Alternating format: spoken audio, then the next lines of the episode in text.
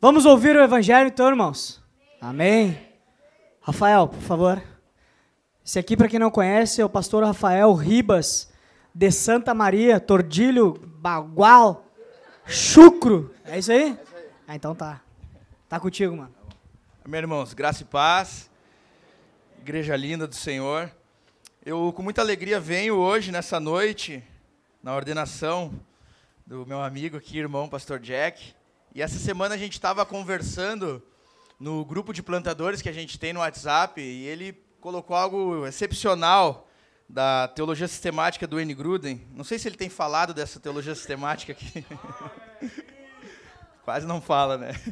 E o mito, segundo ele, né, São Gruden, ele disse que a memória de Deus é eterna. Então, todos os louvores que nós cantamos a Ele, todos os nossos atos de adoração, ficam eternamente na sua memória, ecoam em toda a eternidade. E com muita alegria, eu estava cantando aqui com vocês, com muita alegria vejo vocês aqui hoje. E não é porque eu vou estar tá pregando, se eu estivesse lá fora cuidando dos carros, estava feliz também de poder estar tá servindo aqui. Então é especial poder saber que isso vai ecoar toda a eternidade. É a glória de Jesus que está em jogo aqui. Então, eu queria convidar todos vocês para, antes de, de abrirem o texto aqui, é lá em Atos 20, tá? Para que a gente venha orar, para que o Senhor abençoe essa noite, nesse sermão. Senhor Deus bendito, Tu és o dono da igreja, Pai. Tu és o pastor do Teu rebanho, Pai Santo. Senhor, que a tua multidão, Deus, que os teus filhos, Pai, unidos aqui nessa noite, não sejam despedidos com fome, Pai.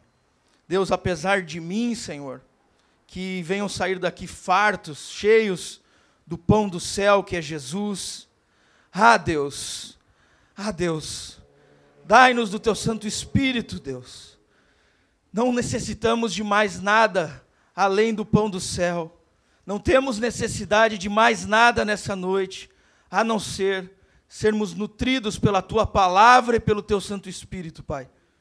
Por isso, Senhor, nós imploramos, na verdade, Senhor, que nessa noite, por meio do teu sermão, Pai, por meio da tua palavra, Deus, anunciada aqui, venhamos, Deus, a ser cheios de ti. Em nome de Jesus, para a glória do teu nome, Senhor, para o bem do teu povo, oramos. Amém. Então, irmãos, Atos 20, a partir do versículo 17 até o versículo 37, por favor. Atos capítulos 20, versículo 17 até o versículo 37. Eu sei que é um texto longo, então eu peço calma de todos, atenção, paciência. Estamos diante do texto inspirado por Deus, é algo sagrado que nós venhamos a tratar esse texto como algo sagrado na leitura dele também. E assim diz a palavra do nosso Deus, Atos, capítulo 20, a partir do versículo 17. De Mileto mandou chamar em Efeso, em Éfeso, os presbíteros da igreja. Quando chegaram, Paulo disse-lhes: Bem sabeis de que modo tenho vivido entre vós o tempo todo, desde o primeiro dia em que entrei na Ásia servindo ao Senhor com toda a humildade e com lágrimas e provações, as quais me sobrevieram pelas ciladas dos judeus. Não me esquivei de vos anunciar nada que fosse benéfico, ensinando-vos publicamente e de casa em casa, testemunhando tanto a judeus como a gregos o arrependimento para com Deus e a fé em nosso Senhor Jesus. Agora, impelido pelo Espírito, vou para Jerusalém sem saber o que acontecerá ali, senão que o Espírito Santo me garante de cidade em cidade, dizendo que prisões e tribulações me esperam. Mas em nada considero a vida preciosa para mim mesmo, contanto que eu complete a minha carreira e o ministério que recebi do Senhor Jesus para dar testemunho do Evangelho da graça de Deus.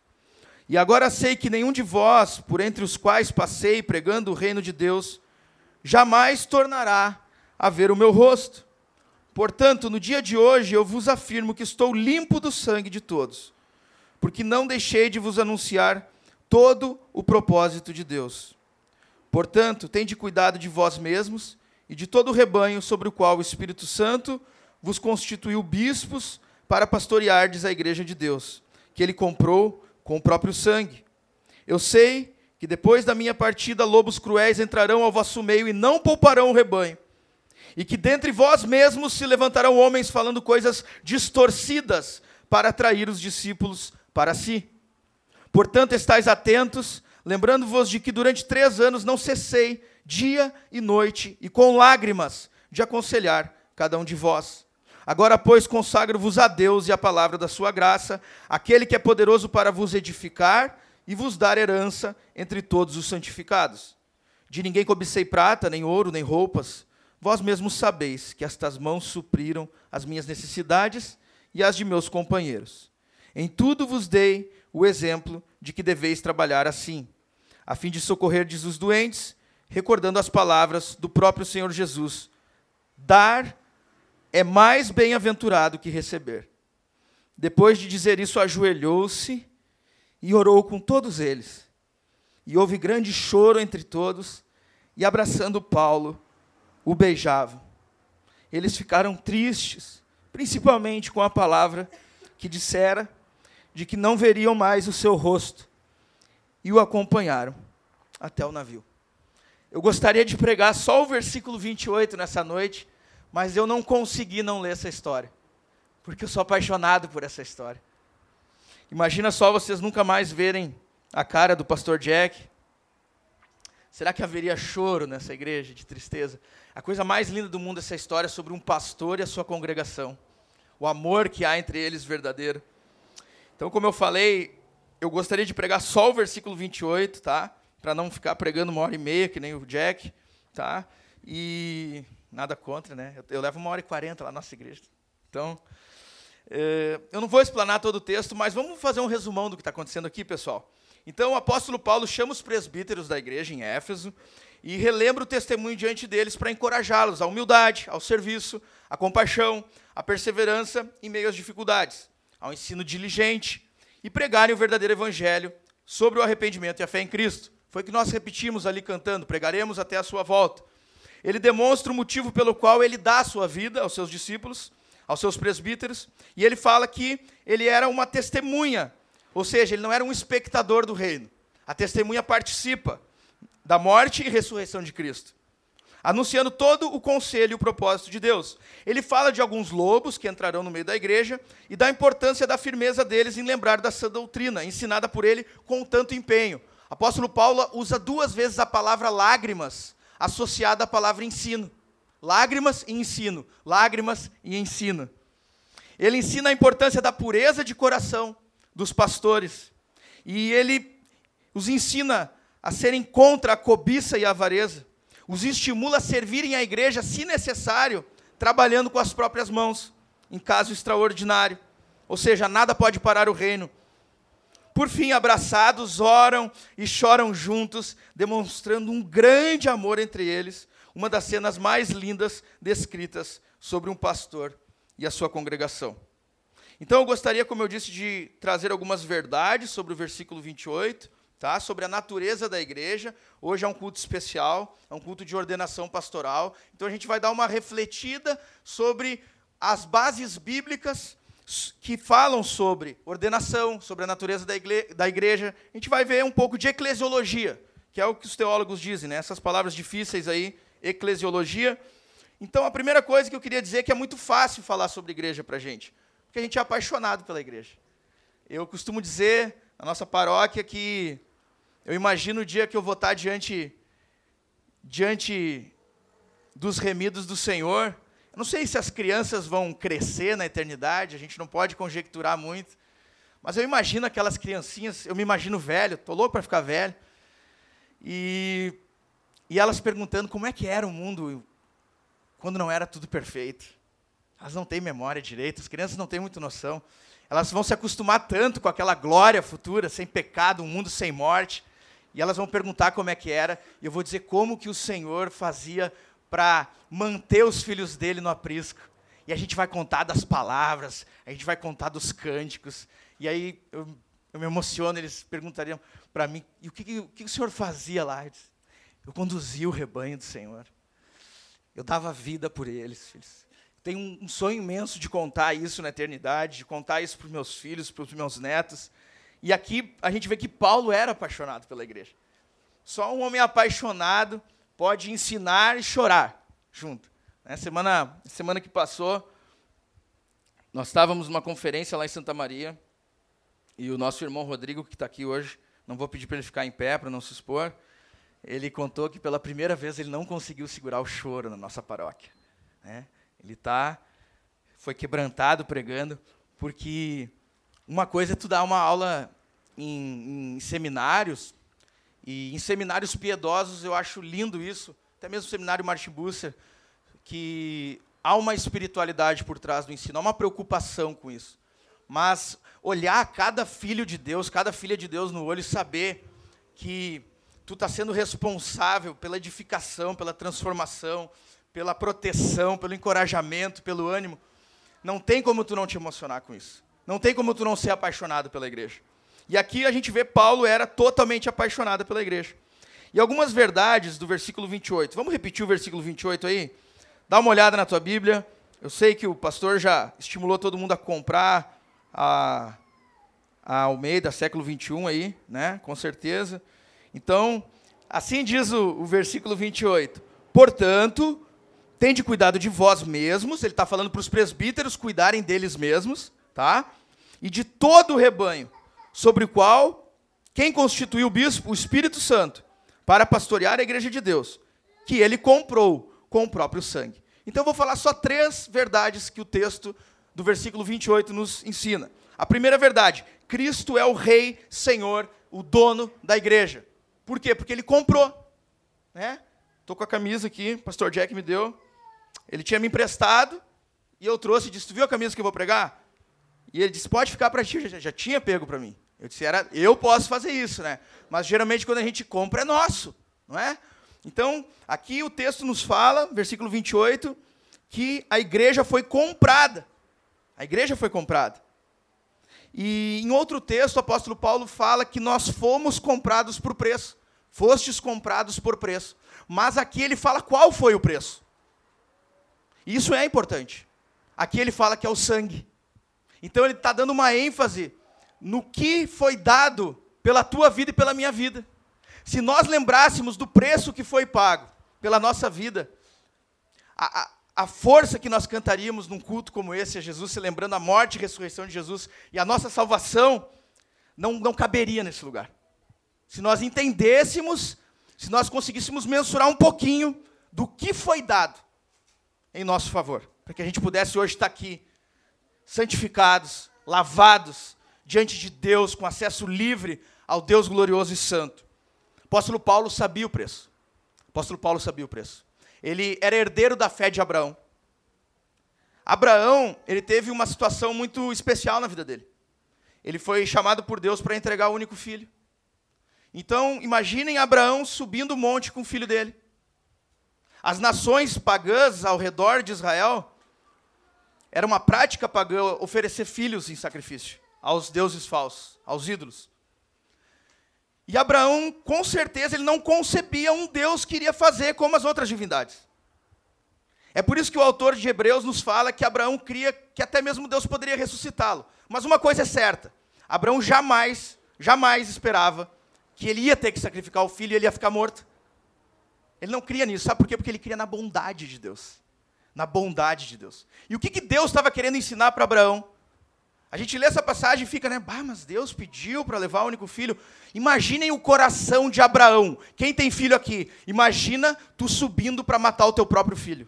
Imagina o teu coração se apertando, cada vez mais, cada vez mais. Eu canto ali com a minha nenezinha, já nem quase a nenezinha mais, né? Cantando ali, e a gente estava cantando Eu Estou Aqui, e ela cantando junto, Eu Estou Aqui, eu quase chorando com ela nos braços. Eu disse, graças a Deus, que a minha criança com dois anos já canta que está aqui diante do Senhor. Imagina você subir com seu filho para ter que sacrificar ele. Imagina a dor do teu coração.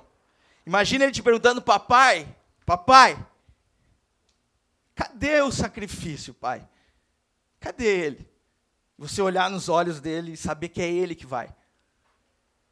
Sabe? Quando, quando Abraão desceu de lá e Deus proveu o sacrifício, o cordeiro, Abraão aprendeu uma lição. Deus nos ama. Deus nos ama sim e infinitamente mais, na mesma proporção ali que, a, que Abraão sentiu o amor dele por Isaac, ele entendeu que o amor de Deus era infinitamente maior, por ele. Ele, ele sentiu uma dor tão forte em perder o único filho, e ele viu que Deus não é impassível, Deus é compassivo. Então Deus decide, ele decide, ele nem precisa, mas ele decide sofrer os nossos sofrimentos conosco. Então, eu imagino o coração de Abraão explodindo em dor. E o coração de Deus olhando nós, é, sujos em nossos pecados, também Deus ali sofrendo e explodindo em dor conosco. Paulo sabia disso. Paulo era herdeiro da fé de Abraão. Paulo sabia do quanto Deus sofre com o povo dele. Paulo conhecia as escrituras que diziam que Deus ouviu o gemido do seu povo no Egito, oprimido. E Paulo também sabia que o coração de Deus também decidiu sofrer pela morte de Jesus, ao entregar o seu único filho. O que Deus, o Pai, sentiu ao entregar Jesus, o filho, foi infinitamente maior do que Abraão estava sentindo ao entregar Isaac. Então, quando Paulo fala, vocês foram comprados por um preço de sangue, ele tem dentro do coração dele uma dor esmagadora, uma paixão avassaladora, um fogo de paixão pela igreja. É por isso que ele abraça aqueles caras antes de ir embora e chora com eles. Ele chora com eles, como pensando agora só depende do Espírito Santo. Eu fiz tudo. Paulo aprendeu o que todo cristão deveria aprender: que não há missão de Deus sem cruz, sem sofrimento. O teste final da vida de um cristão, ao qual todo passa e deve passar, e se não passa, ele não é um cristão. É se ele está disposto a participar da mesma morte que Jesus participou em favor do povo de Deus. Paulo estava disposto. Então, Paulo também deu o sangue dele. Paulo também teve o mesmo sentimento que houve em Cristo Jesus. Então, a primeira coisa que nós aprendemos do texto é que Cristo é o dono da igreja. Ele comprou a igreja. Mas eu não poderia deixar de ressaltar o preço que ele pagou pela igreja. Eu queria que tu meditasse na dor do coração de Deus, em ver os teus sofrimentos eu queria que tu soubesse que nenhuma vez que tu ficou sozinho, irmãos, eu não gosto muito de ficar abrindo aqui meu passado, meu passado está enterrado e eu odeio ele. Mas só quem viveu uma vida de dependência extrema nas drogas sabe o que é a falta da droga quando tu é totalmente dependente dela. O que é tu clamar a Deus para te matar? O que é tu se sentir totalmente sozinho? Ou uma menina que foi rejeitada pelo pai, violentada, apanhou. Ou um filho que é órfão. Saber que tu não estava sozinho. Saber que nós nunca estivemos sozinhos. Nunca. E que nenhuma lágrima nossa caiu sem que antes Deus não misturasse a dele junto. Se nós entendêssemos isso, eu já podia desligar o microfone, a gente orar, ordenar o pastor Jack, vamos embora. Né? Não precisa nem pizza hoje. Irmãos, o apóstolo Paulo sabia disso. É algo a ser meditado todos os dias. O que foi pago pelas nossas vidas e o amor de Deus por nós. Fomos comprados pelo próprio sangue. Então a igreja é dele. A igreja não é fabricação humana. É o amor que o pai. Eu sempre ensino isso na igreja. Tão careca de saber. Esses dias chegou um rapaz lá na igreja e um adventista questionou ele sobre obras. E eu fiquei muito feliz que ele ele fez igualzinho, ele olhou para a pessoa e falou assim: ó, o Pai, o Filho e o Espírito Santo. O Pai ama o Filho, o Filho ama o Pai. Esse amor que o Pai tem pelo Filho é o Espírito Santo. Ele disse assim: então, Jesus fez tudo perfeitamente ao Pai. Ele obedeceu perfeitamente, a ponto do Pai dizer que ele é o Filho amado em quem ele tem prazer. Esse amor que o Pai tem pelo Filho foi derramado no meu coração. Então, o mesmo amor que o Deus Pai ama o Deus Filho, ele me ama. Não pelo que eu faço, mas pelo que Jesus fez. E ele falou, então as obras são consequências, mas Deus já me ama com o mesmo amor que ele ama o filho. E eu disse, bah, cara, tu explicou com a trindade. Disse, que coisa linda. Aleluia, Jesus. Então, esse amor foi derramado em nossos corações. Paulo sabia disso. Sabia que Deus, ele poderia viver a eternidade autossuficiente, totalmente suficiente, perfeito, pleno nele mesmo, mas ele decidiu nos unir nessa dança de amor, como fala o Santo Agostinho. Né? Nos incluir nesse sarau, nessa dança. Ele resolveu estender a mesa a um número de milhares e milhões e milhões incontáveis. Paulo vivia noite e dia com esse sentimento aquecido no coração dele. Ele sabia do desejo de Deus que poderia viver a eternidade plena em si mesmo, mas ele se negou. Lembram da parábola do grande banquete, onde aquele senhor ele diz: "Vai e obrigue as pessoas a virem". Ali essa palavra ali no original obrigue é constranjam elas, convençam elas de que realmente elas são eh, desejadas aqui. Eram pessoas que não estavam acostumadas a frequentarem os banquetes dos religiosos.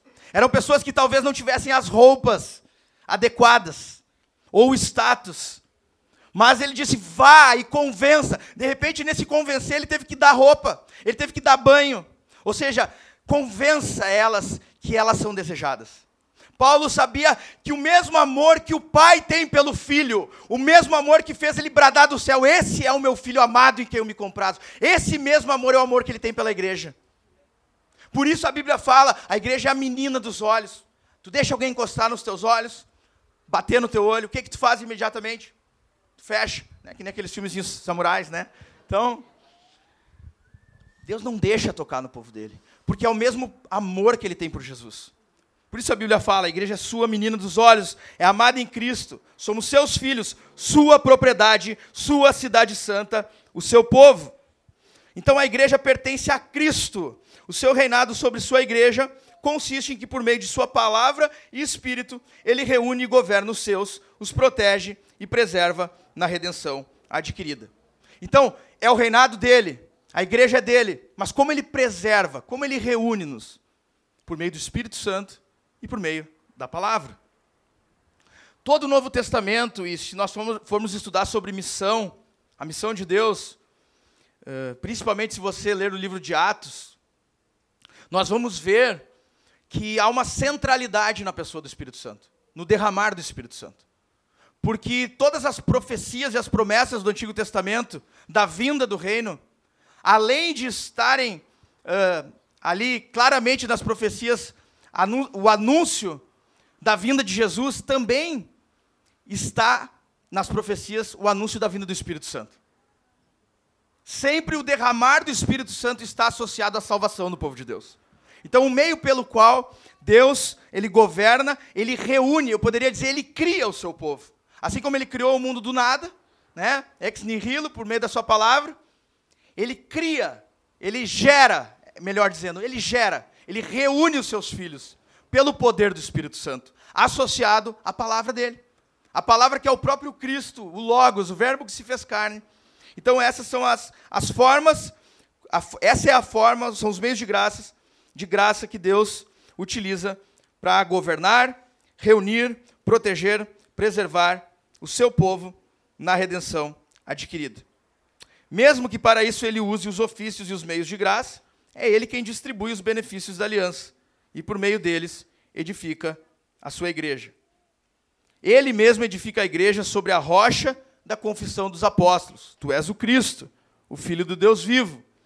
E são eles que, como instrumentos em suas mãos, edificam a igreja sobre ele como fundamento. Então, irmãos, para mim é meio difícil me ater Hoje eu tive que fazer algo um pouco diferente, um, um aparato teológico para falar de eclesiologia aqui, para tentar explicar o que é né, a igreja vintage de 180, a legitimidade de se plantar uma igreja independente de alguma convenção ou ligada a outra igreja, né, se é possível né, ordenar um pastor sem ele estar ligado a algo. É, de repente são dúvidas que todos têm, então por isso eu fiz um, um sermão palestra aqui. Eu vou ler um pouco, então Tá? Presta atenção no que eu escrevi, porque é bem importante. Então, como a igreja é um organismo, o cabeça, que é Cristo, é antecedente aos membros. E a igreja universal, não universal do reino de Deus ali, é antecedente à igreja local. Até o, o Redir Macedo ele foi, para mim, o cara que deu o melhor nome para a igreja. Porque ela é universal e ela é do reino de Deus, né? Sintetizou e ele foi perfeito, né? Então existe a igreja universal, que é a igreja em todos os lugares, e as igrejas locais. Isso é simples, né? Aqui é uma igreja local. Nos dias do Novo Testamento, ela se manifestou primeiro na igreja de Jerusalém e se espalhou daí para outros lugares. Toda igreja local é uma manifestação da igreja universal do povo de Deus no lugar onde se manifesta em ação. Justamente em virtude de sua origem, ela é inseparavelmente ligada à igreja universal. Então, cada igreja local, ela é inseparavelmente ligada a todas as outras igrejas locais. E elas juntas constituem a igreja universal. Os teólogos separam né, em igreja invisível é um termo que eles usam, a igreja do Senhor, todos os filhos de Deus de todas as épocas, de todas as épocas, que já morreram, inclusive. A igreja visível, que é aquela que tu enxerga, né? local, como eu falei agora, e a universal, todas as denominações. Então é verdade, de fato, segundo a Escritura, que toda igreja local, por menor e mais inexpressiva que seja, que nem nós lá em Santa Maria, somos 20 membros, ela é independente e completa. Ela é independente e completa. Não há igrejas mães no sentido de que uma igreja pode ser livre para governar outra igreja. Nem Jerusalém, nem Roma têm algum direito a esse governo.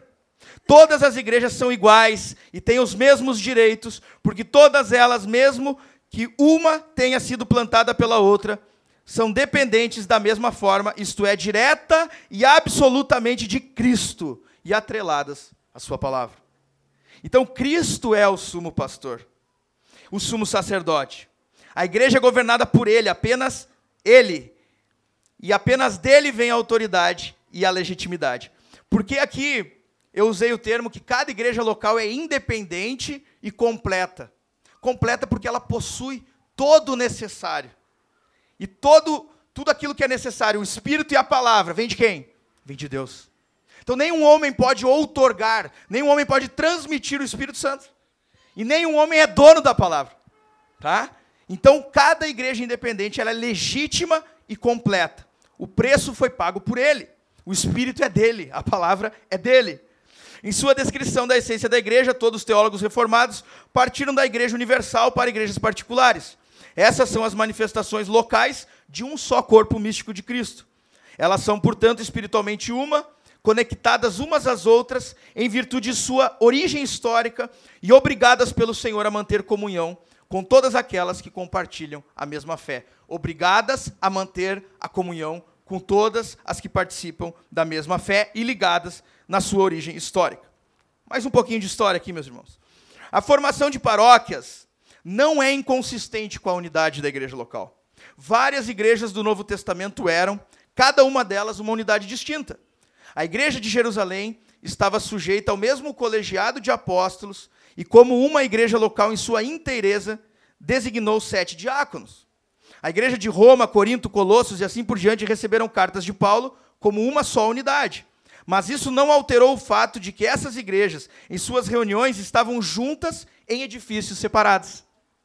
E assim também, no interesse do bem-estar espiritual, do governo e do cuidado dos crentes, é necessário fornecer a cada grupo de crentes que se encontram em um dado edifício o número específico de pregadores, presbíteros e diáconos.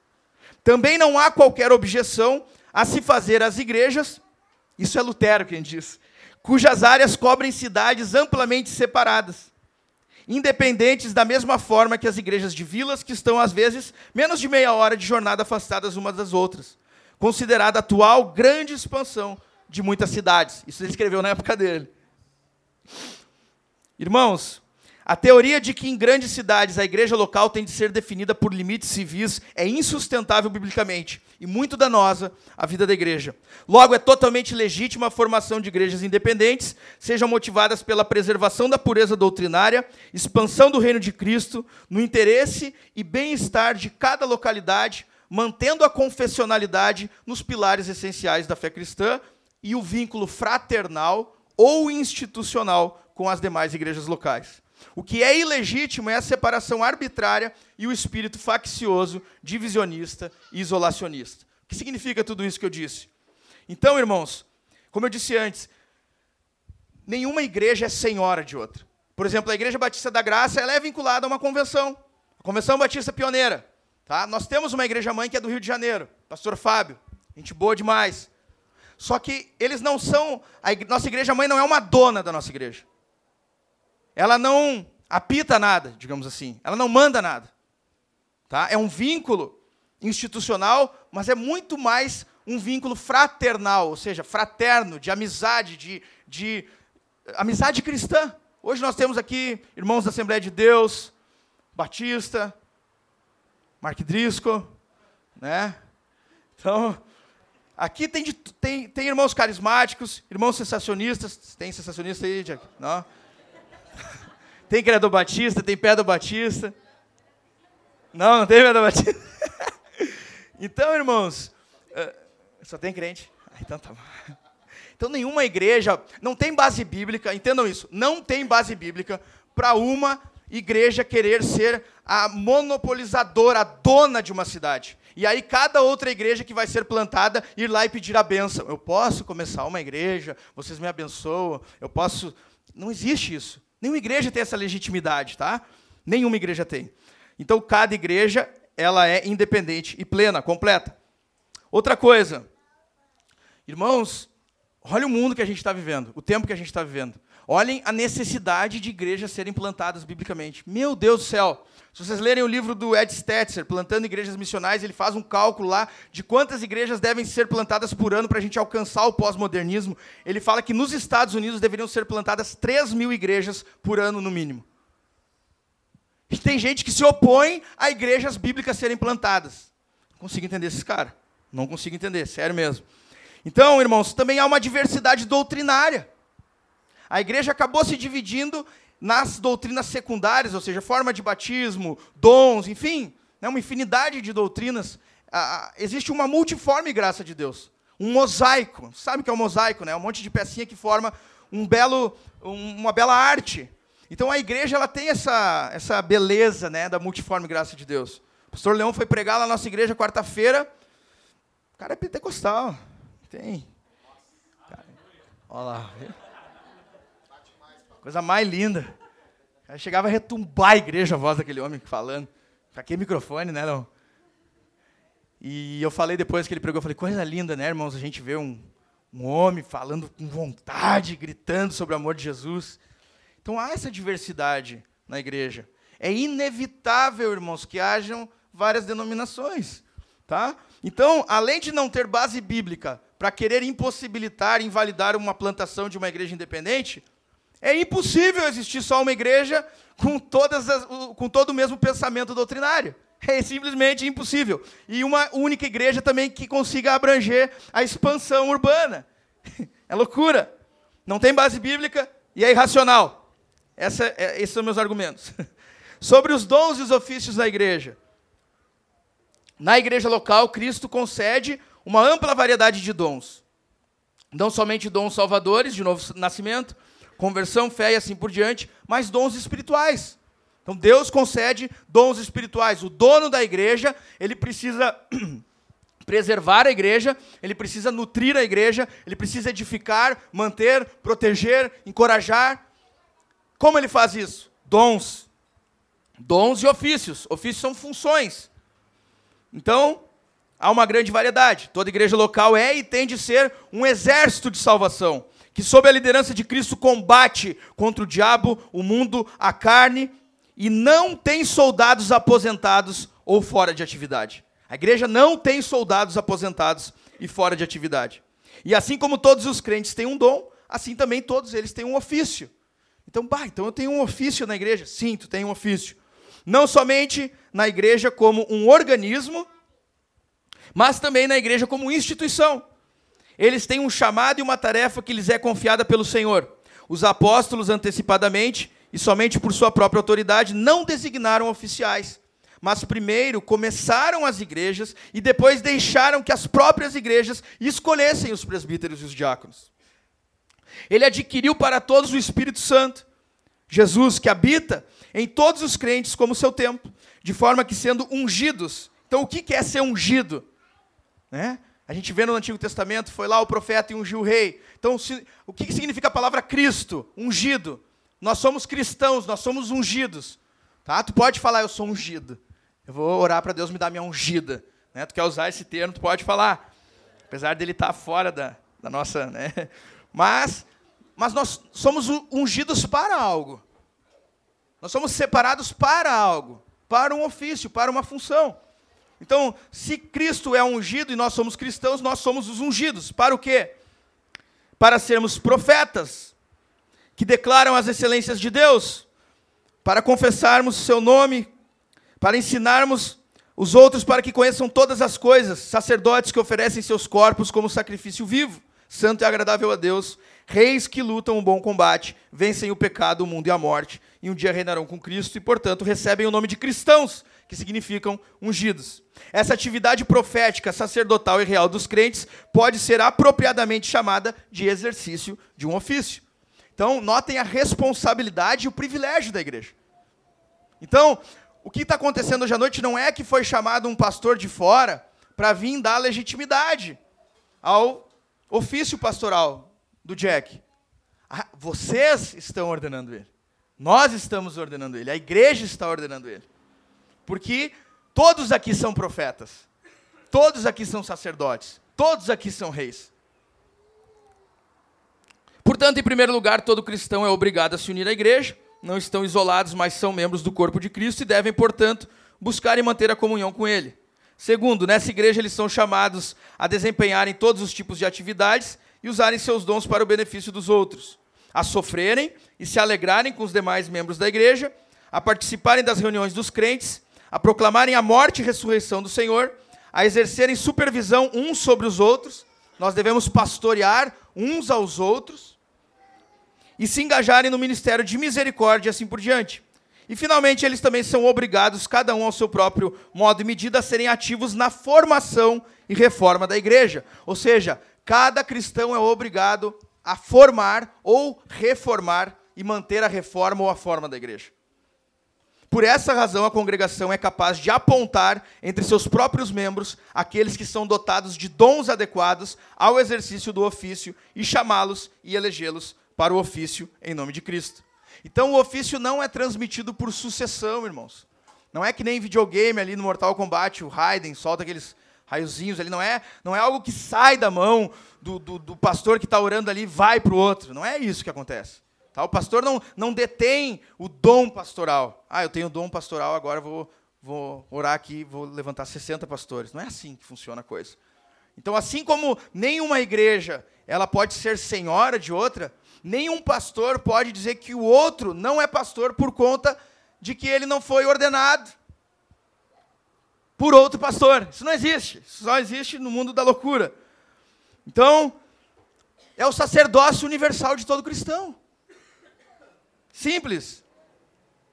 Algumas igrejas, irmãos, vão ao extremo dessa piração de que só existe uma igreja, que é a senhora, e somente o pastor ele é legítimo se for ordenado por outro, que chegam a, a restringir quem lê a Bíblia em culto, quem pode ensinar a Bíblia no culto, dizendo que só o pastor ordenado pode.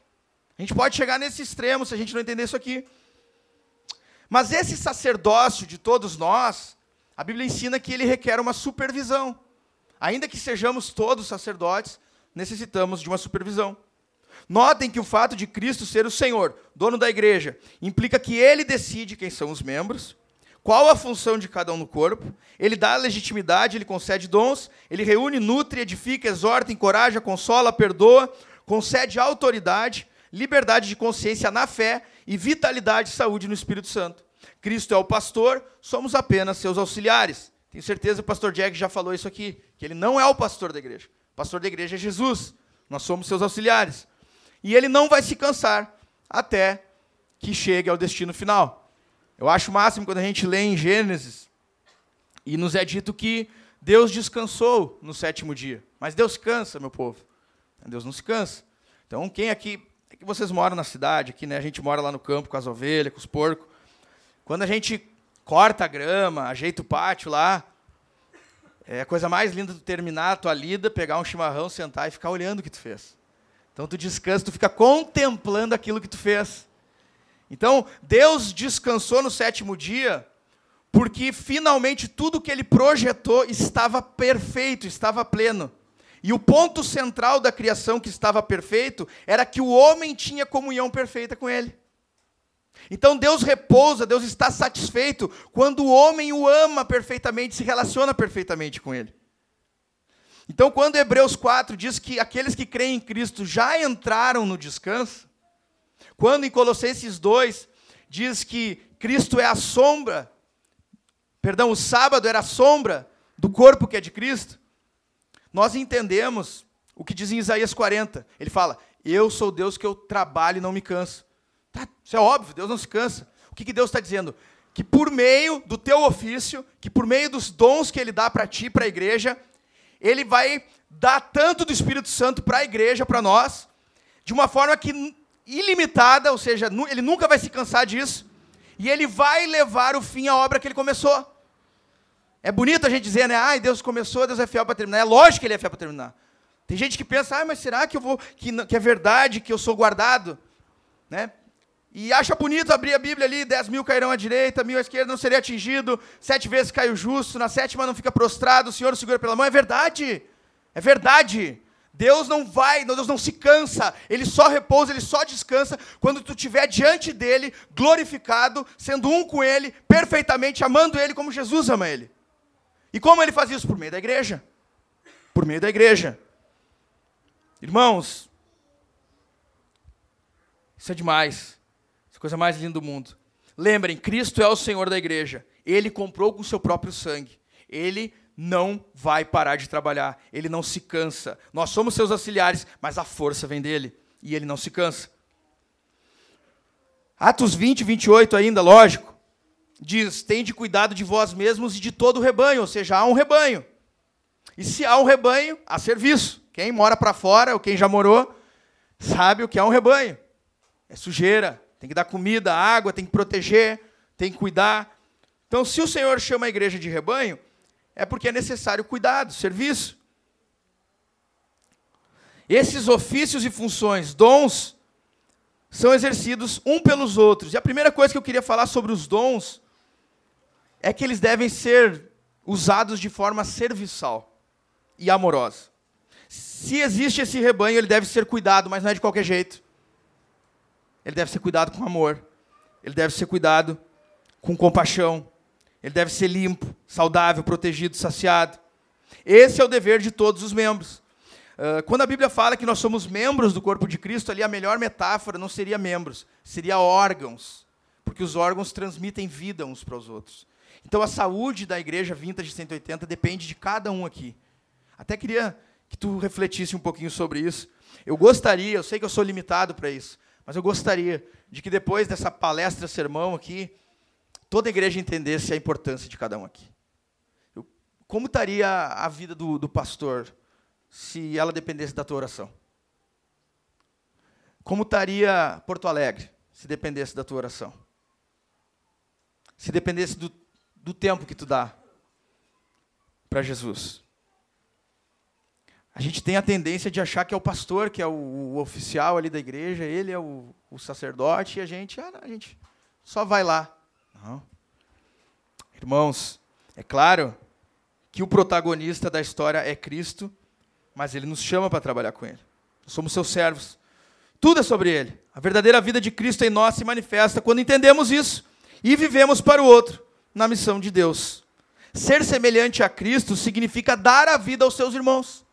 Dar a vida pelos seus irmãos. Preguei domingo passado, a gente está numa série em Lucas lá na nossa igreja, desde agosto do ano passado. Vamos ver se Deus quiser a gente termina esse ano. Tem sido muito bom.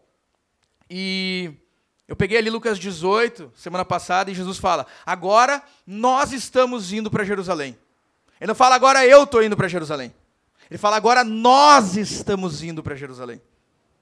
Então, basicamente, fazer um resumo do meu sermão, eu falei que a vida da igreja não é sobre os membros, mas é sobre o cabeça. E que muitas pessoas vivem na igreja querendo ser o protagonista da história do mundo. Irmãos, todas as profecias do Antigo Testamento eram sobre Jesus. Todos os livros da Bíblia são sobre Jesus. Tudo é sobre ele. E quem não se contenta em ser servo e quer ser protagonista, não entendeu nada. Entendeu nada. Está perdido no mundo. E aí eu falei que so, sobre. Uh, nós, a maioria do povo lá também é jovem.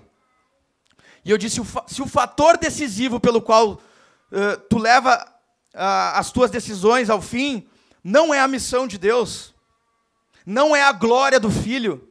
Se o fator decisivo, uh, você mais claro, aonde eu vou trabalhar, com quem eu vou me casar, o que, que eu vou comer agora de meio-dia, como eu vou me vestir, tudo, tudo, tudo que tu pensa, tudo.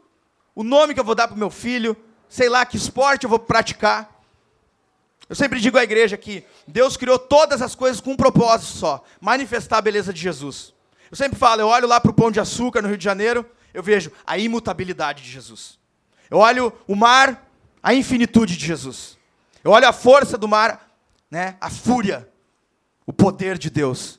Então, se tu for olhar para cada coisinha, eu recebi um, um, Eu postei uma foto minha no Facebook, eu voltei a jogar futebol, fui jogador profissional de futebol e fiquei. Uh, cinco anos parado. E voltei a jogar agora fazem dois sábados. Só que antes disso eu corri muito, porque eu estava com 100 quilos.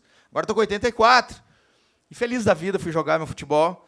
E um gurizão postou lá: Ah, pastor, eu sou da Assembleia de Deus, sempre fui condenado por jogar futebol. Sei que não é todas as Assembleias de Deus que fazem isso, mas ele postou isso. E aí eu listei rapidinho ali oito coisas que me vieram à mente. Eu disse: Cara, antes de eu jogar bola, eu penso assim: eu preciso ser um homem. Futebol é coisa de homem. Vocês entenderam, né? Não estou tirando as mulheres do esporte. Só dizendo que para tu dar carrinho ali, se matar, né? Quem joga na vila, em Várzea, sabe como é que é, né? Pressão da torcida lá, a gente tem campos em Santa Maria que só tem uma entrada lá, é coisa mais linda. Tem todo tipo de arma em volta, 38, 32, tem 764, tem tudo, né? Só falta ponto 50. E, e tu correr no inverno com frio forte, tu correr no verão com sol forte, isso é, é o contrário da passividade, da preguiça.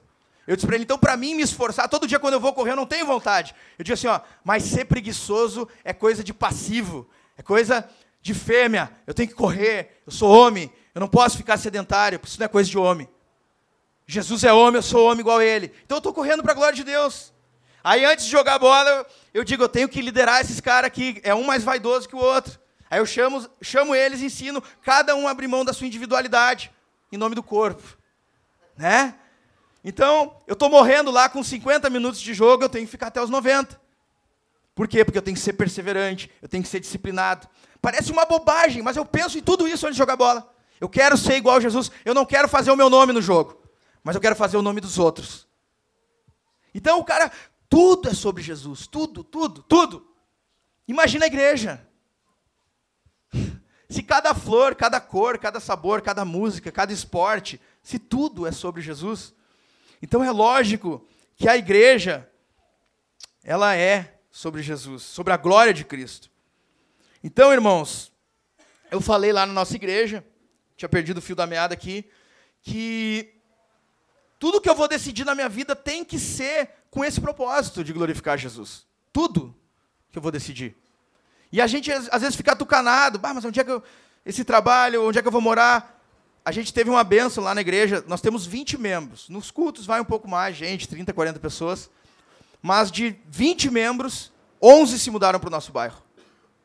11 se mudaram para o nosso bairro. A, a igreja se tornou central na vida de todas as pessoas da nossa igreja. A vida comunitária, a gente fez como vocês estão fazendo essa semana, a gente estabeleceu um contato com a associação de moradores. Nós damos a escola do bairro, todas as crianças que estão abaixo da média, elas têm aula particular durante toda a semana na nossa igreja. Elas têm aula de violão.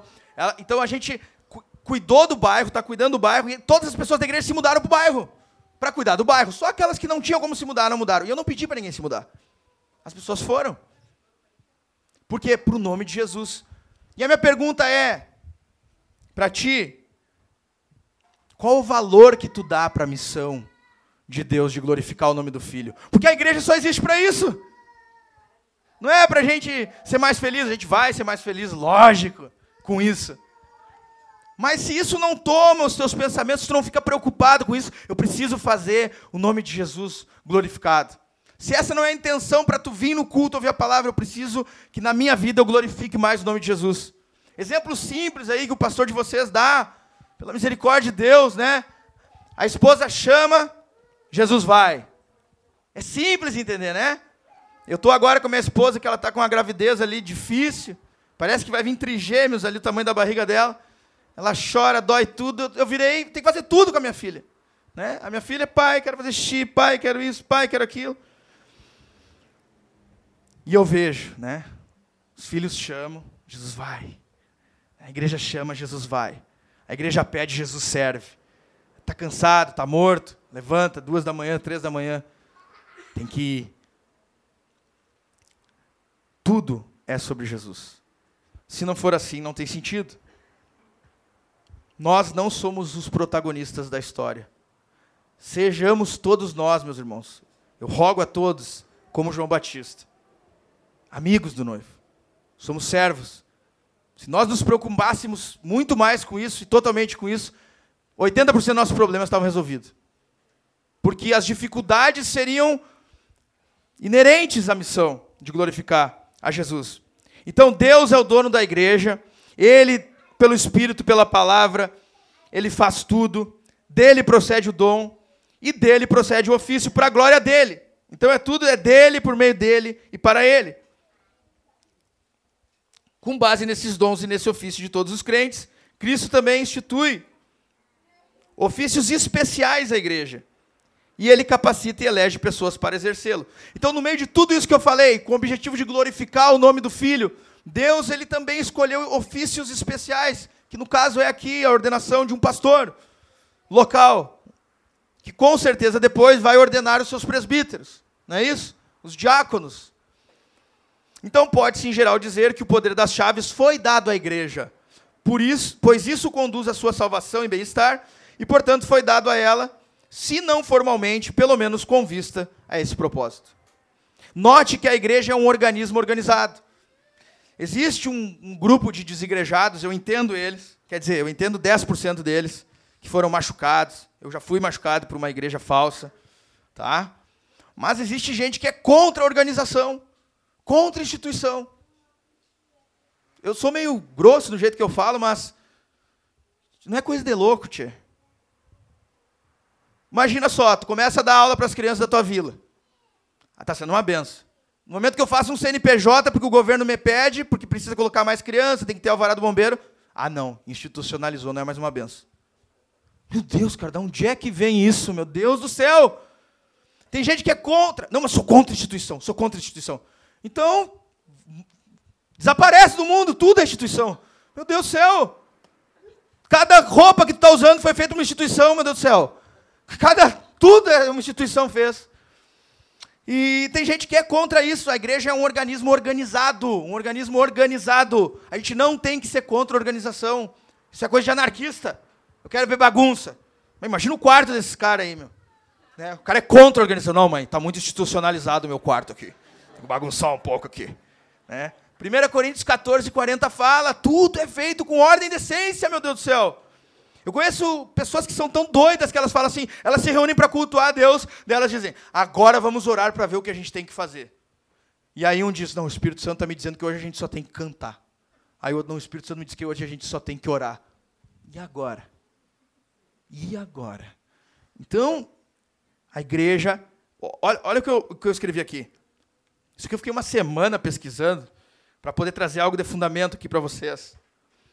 Pode-se dizer, em geral, que o poder das chaves foi dado à igreja, pois isso conduz à sua salvação e bem-estar. E olha aqui, ó, portanto foi dado a ela, se não formalmente, ou seja, não foi algo formal. Jesus não chamou os guardas ali, um conjunto musical e disse: "Espera aí, Pedro, que eu vou fazer uma afirmação". Aí começaram a tocar, fizeram uma cerimônia. Tu és Pedro. Não teve uma cerimônia ali na hora, tá? Quando os apóstolos também instituíram a organização nas igrejas, talvez não teve uma cerimônia tão solene, tá? Mas aqui isso foi dito por Herman Bavinck, o reformador, na dogmática dele. Se não foi dado formalmente, foi pelo menos com vista a esse propósito, porque a gente vive numa sociedade onde tudo é feito de forma institucional e organizada. É que nem o casamento, é lógico que não é lá o papel do cartório que vai definir se tu é casado ou não. Claro, tem que casar no cartório. Mas aquilo ali não, não, não traz legitimidade ou não, ou ele não acrescenta e nem diminui, digamos assim, uh, diante de Deus. A gente faz isso diante dos homens. E é normal se organizar. Não amem a bagunça, tá, irmãos? Principalmente na igreja.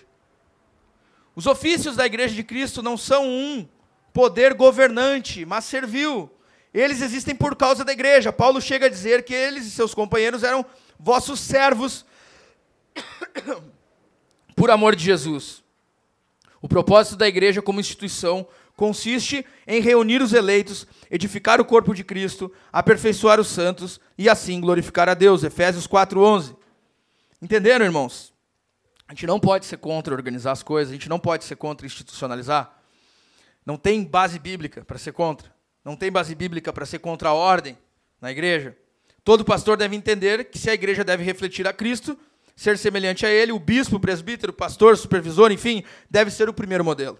Cobrem esse homem. Por essa razão, foram colocados como supervisores e zeladores sobre a igreja. Eles são seus supervisores, os encarregados, seus líderes responsáveis por seu bem-estar espiritual e podem reivindicar sua estima e obediência. O pastor pode reivindicar sua estima e obediência. Isso é verdade não somente sobre os ofícios, ofícios extraordinários, mas também sobre os ofícios ordinários. Estes também são dados por Cristo. Não há pregação sem missão. Ninguém pode tomar essa honra para si mesmo, senão quando chamado por Deus. Então, o que é um ofício extraordinário? Antigo Testamento. Deus se manifestava diretamente para o profeta lá e dizia: Eu te escolhi. Agora não é mais assim. Agora é de forma ordinária, ordeira, tá? por meio da igreja. Continua a mesma coisa, só que agora é por meio da igreja. Hoje, o ofício pastoral, supervisor da igreja, bispo ou presbítero, é ordenado de forma ordinária e não extraordinária. Já falei, ninguém toma essa honra para si. Ninguém toma essa honra para si. É o próprio Deus quem ordena. E aqui eu vou falar sobre o caminho da ordenação. O caminho pelo qual Cristo insere, Cristo insere seus servos no ofício passa por três estágios: vocação, exame e ordenação.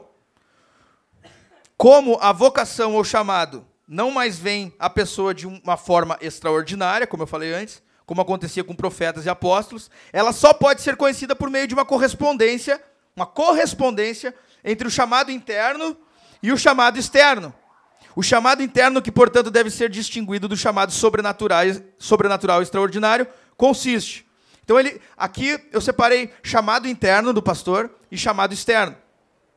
Então, como o pastor sabe que foi chamado? De repente tem alguém aí querendo ser pastor, acha que foi chamado. Como tu sabe se tu foi chamado? Um, na concessão dos dons ao ofício.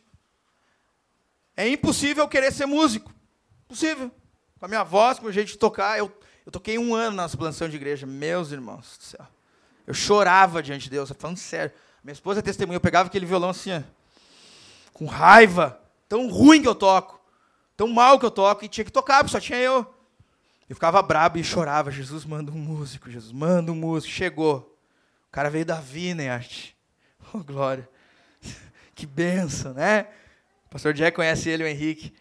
Então, tem cara que ah, não tem como tu ser chamado para algo se tu não tem o dom. tem livros que os caras escrevem, não, o talento não é nada, dom não é nada, é, tudo é treinamento. Tá bom, tá bom. Tá bem. Então, tu precisa dos dons necessários tá? para ter um ofício.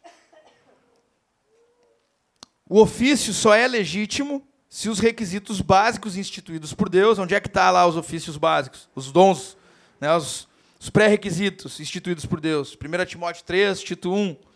Em sua santa palavra são notórios na vida daquele que é chamado. Então tem que ser notório na vida do pastor aquilo que na Bíblia diz que é pré-requisito. Senão ele não foi chamado para ser pastor. É bem simples. É igual um mais um igual a dois. Bem simples. Então vocês peguem, leiam bastante, 1 Timóteo 3, Tito 1, e cobrem esse homem. No desejo puro, dois, sincero e permanente que faz com que a pessoa se esforce pelo ofício. Quem conhece a vida do pastor aqui sabe. Tu foi chamado, tu tem o dom. É inegável que o pastor Jack tem o dom. Quando apresentei ele na nossa igreja, eu não estou falando isso aqui para rasgar seda. Eu falei, a vida desse cara me ajudou a ser um melhor marido, um melhor pastor, um melhor homem. A vida desse cara me inspira. É um presente de Deus para minha vida. Ele tem os dons pastorais sobre a vida dele. É inegável, é inegável. Mas não só ele tem os dons pastorais, ele se esmera para aperfeiçoar os dons pastorais. Então essa é a segunda marca. no desejo puro, sincero e permanente que faz com que a pessoa se esforce pelo ofício. Além dos dons, existe uma grande dedicação. Fico apavorado esses dias. Eu sou muito franco com o pessoal, sou muito franco, muito claro. Chegou um gurizão lá na igreja, ah, meu sonho é ser pastor. Eu disse, vem tomar um café comigo. Marquei o café com ele, disse, senta aqui, cara. Como é que é o teu. Como é que é a tua vida aí? Ele começou a contar. O que tu está lendo? É, agora, estou lendo a Bíblia. Eu disse, que bom. Quanto tempo tu lê a Bíblia? É, agora com o serviço está difícil, né? Porque a gente trabalha muito. Quanto tempo? Quanto tempo? Tempo, quero números. Aí o cara começou, não, eu estou lendo. Na, na, verdade, essa semana não deu muito para ler, mas assim, eu não tenho marcado também. Aí começou a contar da vida dele. Quando ele terminou, ele era o líder dos jovens de uma outra igreja. Eu falei, quantos, quantos jovens foram no último culto de jovens? Ele falou, nenhum. Esse cara, senta aqui. Disse, Agora ou tu vai me amar ou tu vai me odiar. Eu falei para ele. Ele, por quê? Eu disse, senta e ouve. Aí comecei a falar, tu nunca vai ser pastor. Nunca, nunca, nunca, tu nunca vai ser pastor. Desiste, eu falei, se tu continuar assim. Não, eh, não há a menor hipótese. Eu já fiz isso com um cara que queria jogar futebol. Os caras, né? Eu queria ser jogador. Eu, não, não, não, não, impossível. Estuda, faz outra coisa. Não, mas Deus, não, Deus não tem nada a ver com o teu sonho. Não, entendeu? Então, às vezes a gente precisa ser firme e verdadeiro. E eu disse para ele, cara, se tu continuar assim, é impossível tu ser pastor. Se tu não te dedica, filho, se tu não lê, se tu não estuda, meu Deus do céu, tu tem quantos livros tu tem? Eu tenho a Bíblia e mais dois. Eu disse, meu Deus, cara. Eu disse assim, meu. Aí fiquei umas quatro horas conversando com aquele rapaz. Ele se mudou para o nosso bairro. Hoje ele está fazendo seminário, ele está fazendo faculdade de teologia, ele está servindo na nossa igreja. Esse rapaz está uma benção. Ele comprou comentários bíblicos, enfim, passa na biblioteca e começou a aprender. Eu falei para ele, cara, dou exemplo lá do Whitfield. Oito horas, o Whitfield estudava a Bíblia, estudava a Bíblia e lia livros. Oito horas e orava. Oito horas ele visitava. Seis horas ele dormia e duas horas ele comia. Eu disse, pega esse parâmetro aí e vai. E vai. Eu disse, e vai, filho, tu é solteiro, rapaz. Teu tempo livre é para ler, é para ler, para estudar. Então, não só o dom, mas tu não tem vontade, se tu não tem esse, é, essa fome. Ah, mas cara, eu chego a tremer, cara, quando eu falo com os pastores ou, ou pessoas que estão dizendo que tem chamado pastoral, e digo assim, e eles dizem assim: "Não, é que eu não sou muito de ler". Meu Deus do céu. Eu não sou muito de ler. Imagina só. Eu sou jogador de futebol, mas eu sou muito de correr.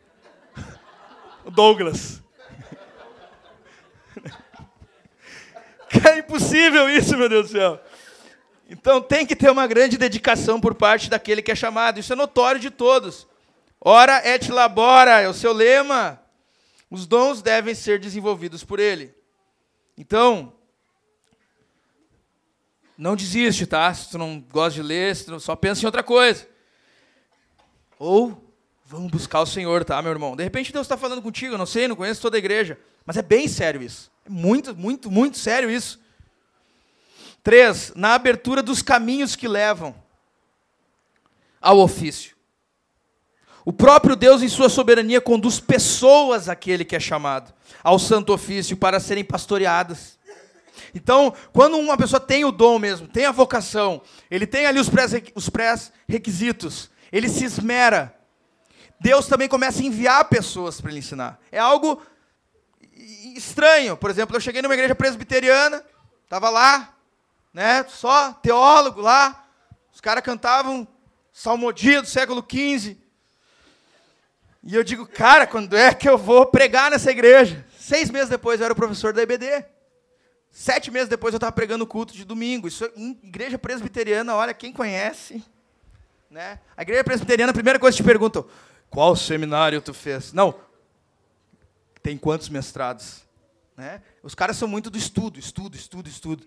Mas do nada as pessoas te convidam. Bah, tu pode ir da escola bíblica, tu pode pregar no culto. Mas como assim eu vou pregar no culto? Eu nem sou ordenado, é um ato pastoral, não é? Então, uh, irmãos, Deus começa a abrir os caminhos, as pessoas vêm e começam a te pedir. Casa de quem tem chamado pastoral é lotada, não tem? Todo mundo vem pedir conselho. Os caras cara me ligam para pedir conselho, que carro eles vão comprar? Pastor, e o que o senhor acha desse carro? Pastor, o que, o senhor acha? Eles, eles te veem como um guia. É um guia a palavra. Pode não saber nada do que eles estão perguntando, mas eles querem saber o que o pastor acha. E principalmente da palavra. Eles vêm, expõem a vida deles. A pessoa te conheceu faz dois dias, ela já está contando coisas que ela não contava para ninguém. Ah, e aí meu marido me bateu, me fez isso, me arrancou os dentes. Você fica assim, né? E a pessoa conta toda a vida, toda a vida, e ela quer ajuda. E as pessoas começam a vir, a vir, a pedir ajuda, a ser pastoreada. Deus abre os caminhos, trazendo pessoas para serem ensinadas. Deus abre caminho colocando outros pastores perto para ajudarem, para ajudarem com livros, com orientação, com amizades cristãs.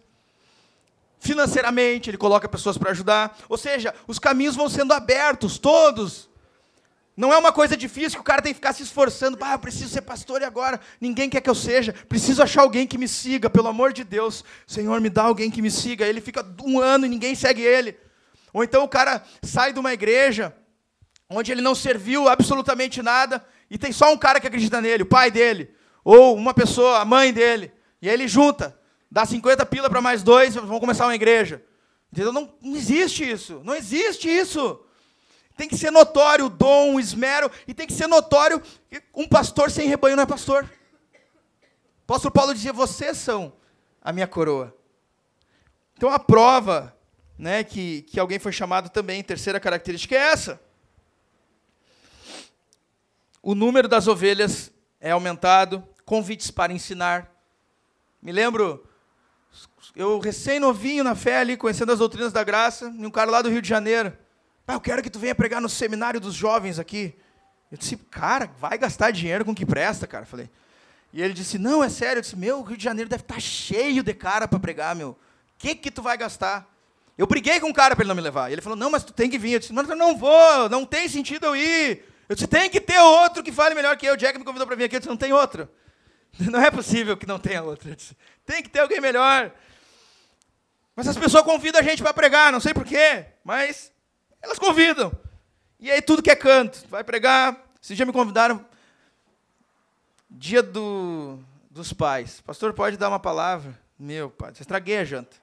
Falei sobre homens de verdade. Os caras queriam me apedrejar na igreja.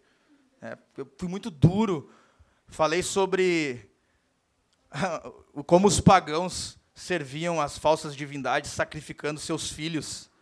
E como os homens da nossa geração sacrificam seus filhos e sua família no altar da idolatria.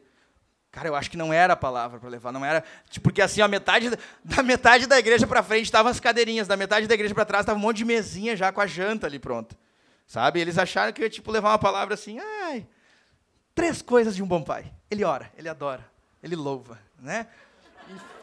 E, e foi, e foi eu, eu desci do púlpito e a minha esposa assim, falou, amor, por que tu fez isso? Tu espancou a igreja, amor. E, e assim, estavam.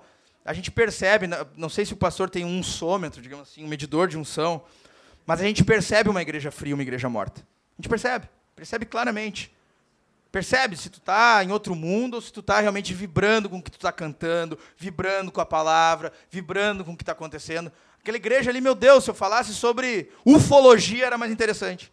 Eu ficava de um lado para o outro e batia a palma e dizia, e os caras aqui, meu Deus do céu.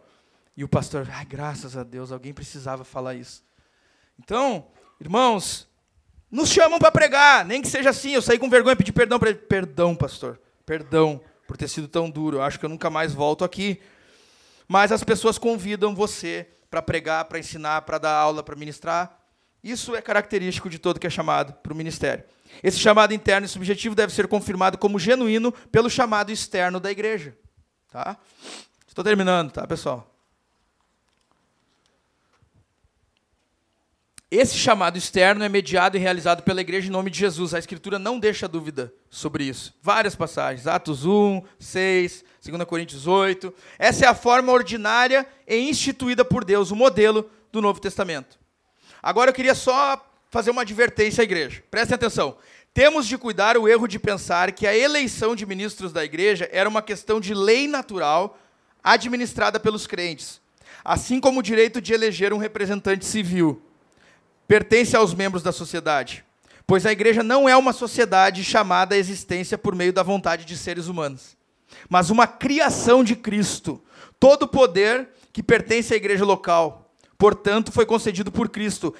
Ele não é um direito, mas um dom.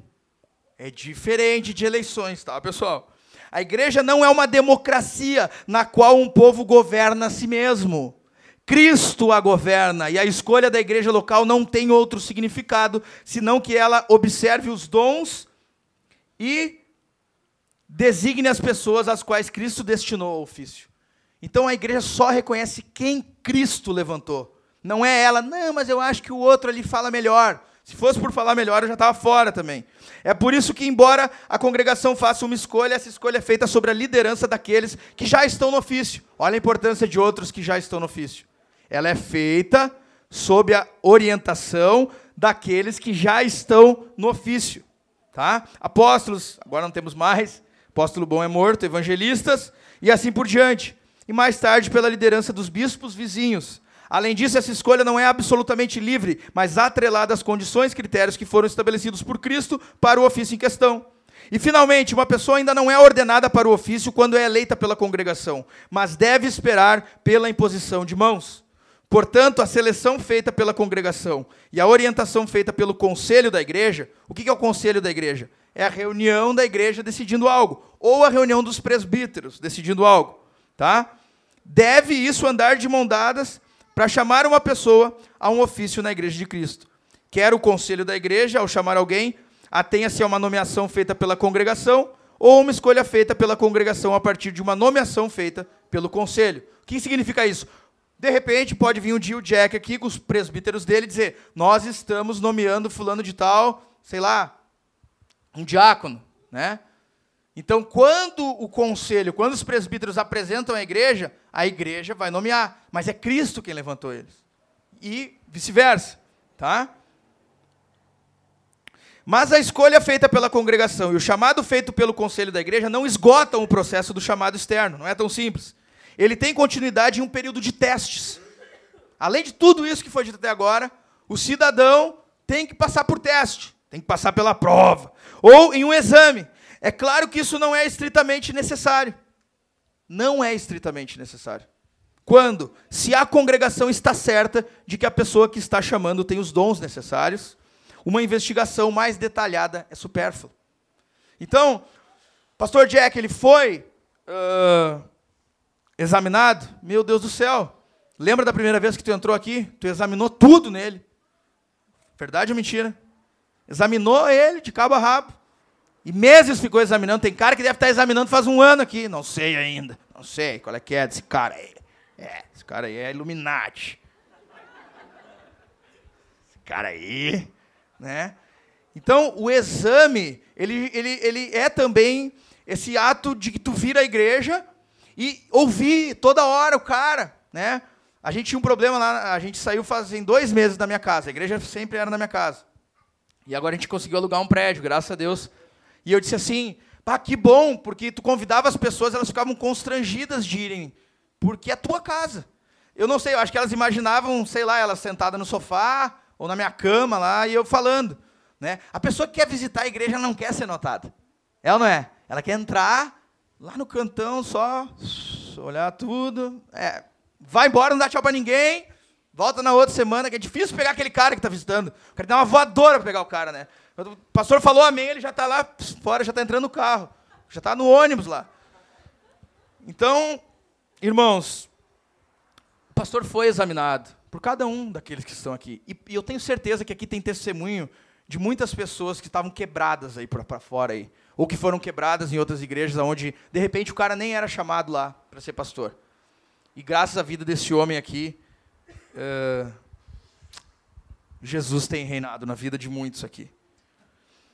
Então vocês viram que não é tão simples, não é assim, ah, a gente vai decidir. O pastor ligou para mim, vem, vem, vem me ordena, ele não fez isso, tá? Não fez isso. Fui eu que falei.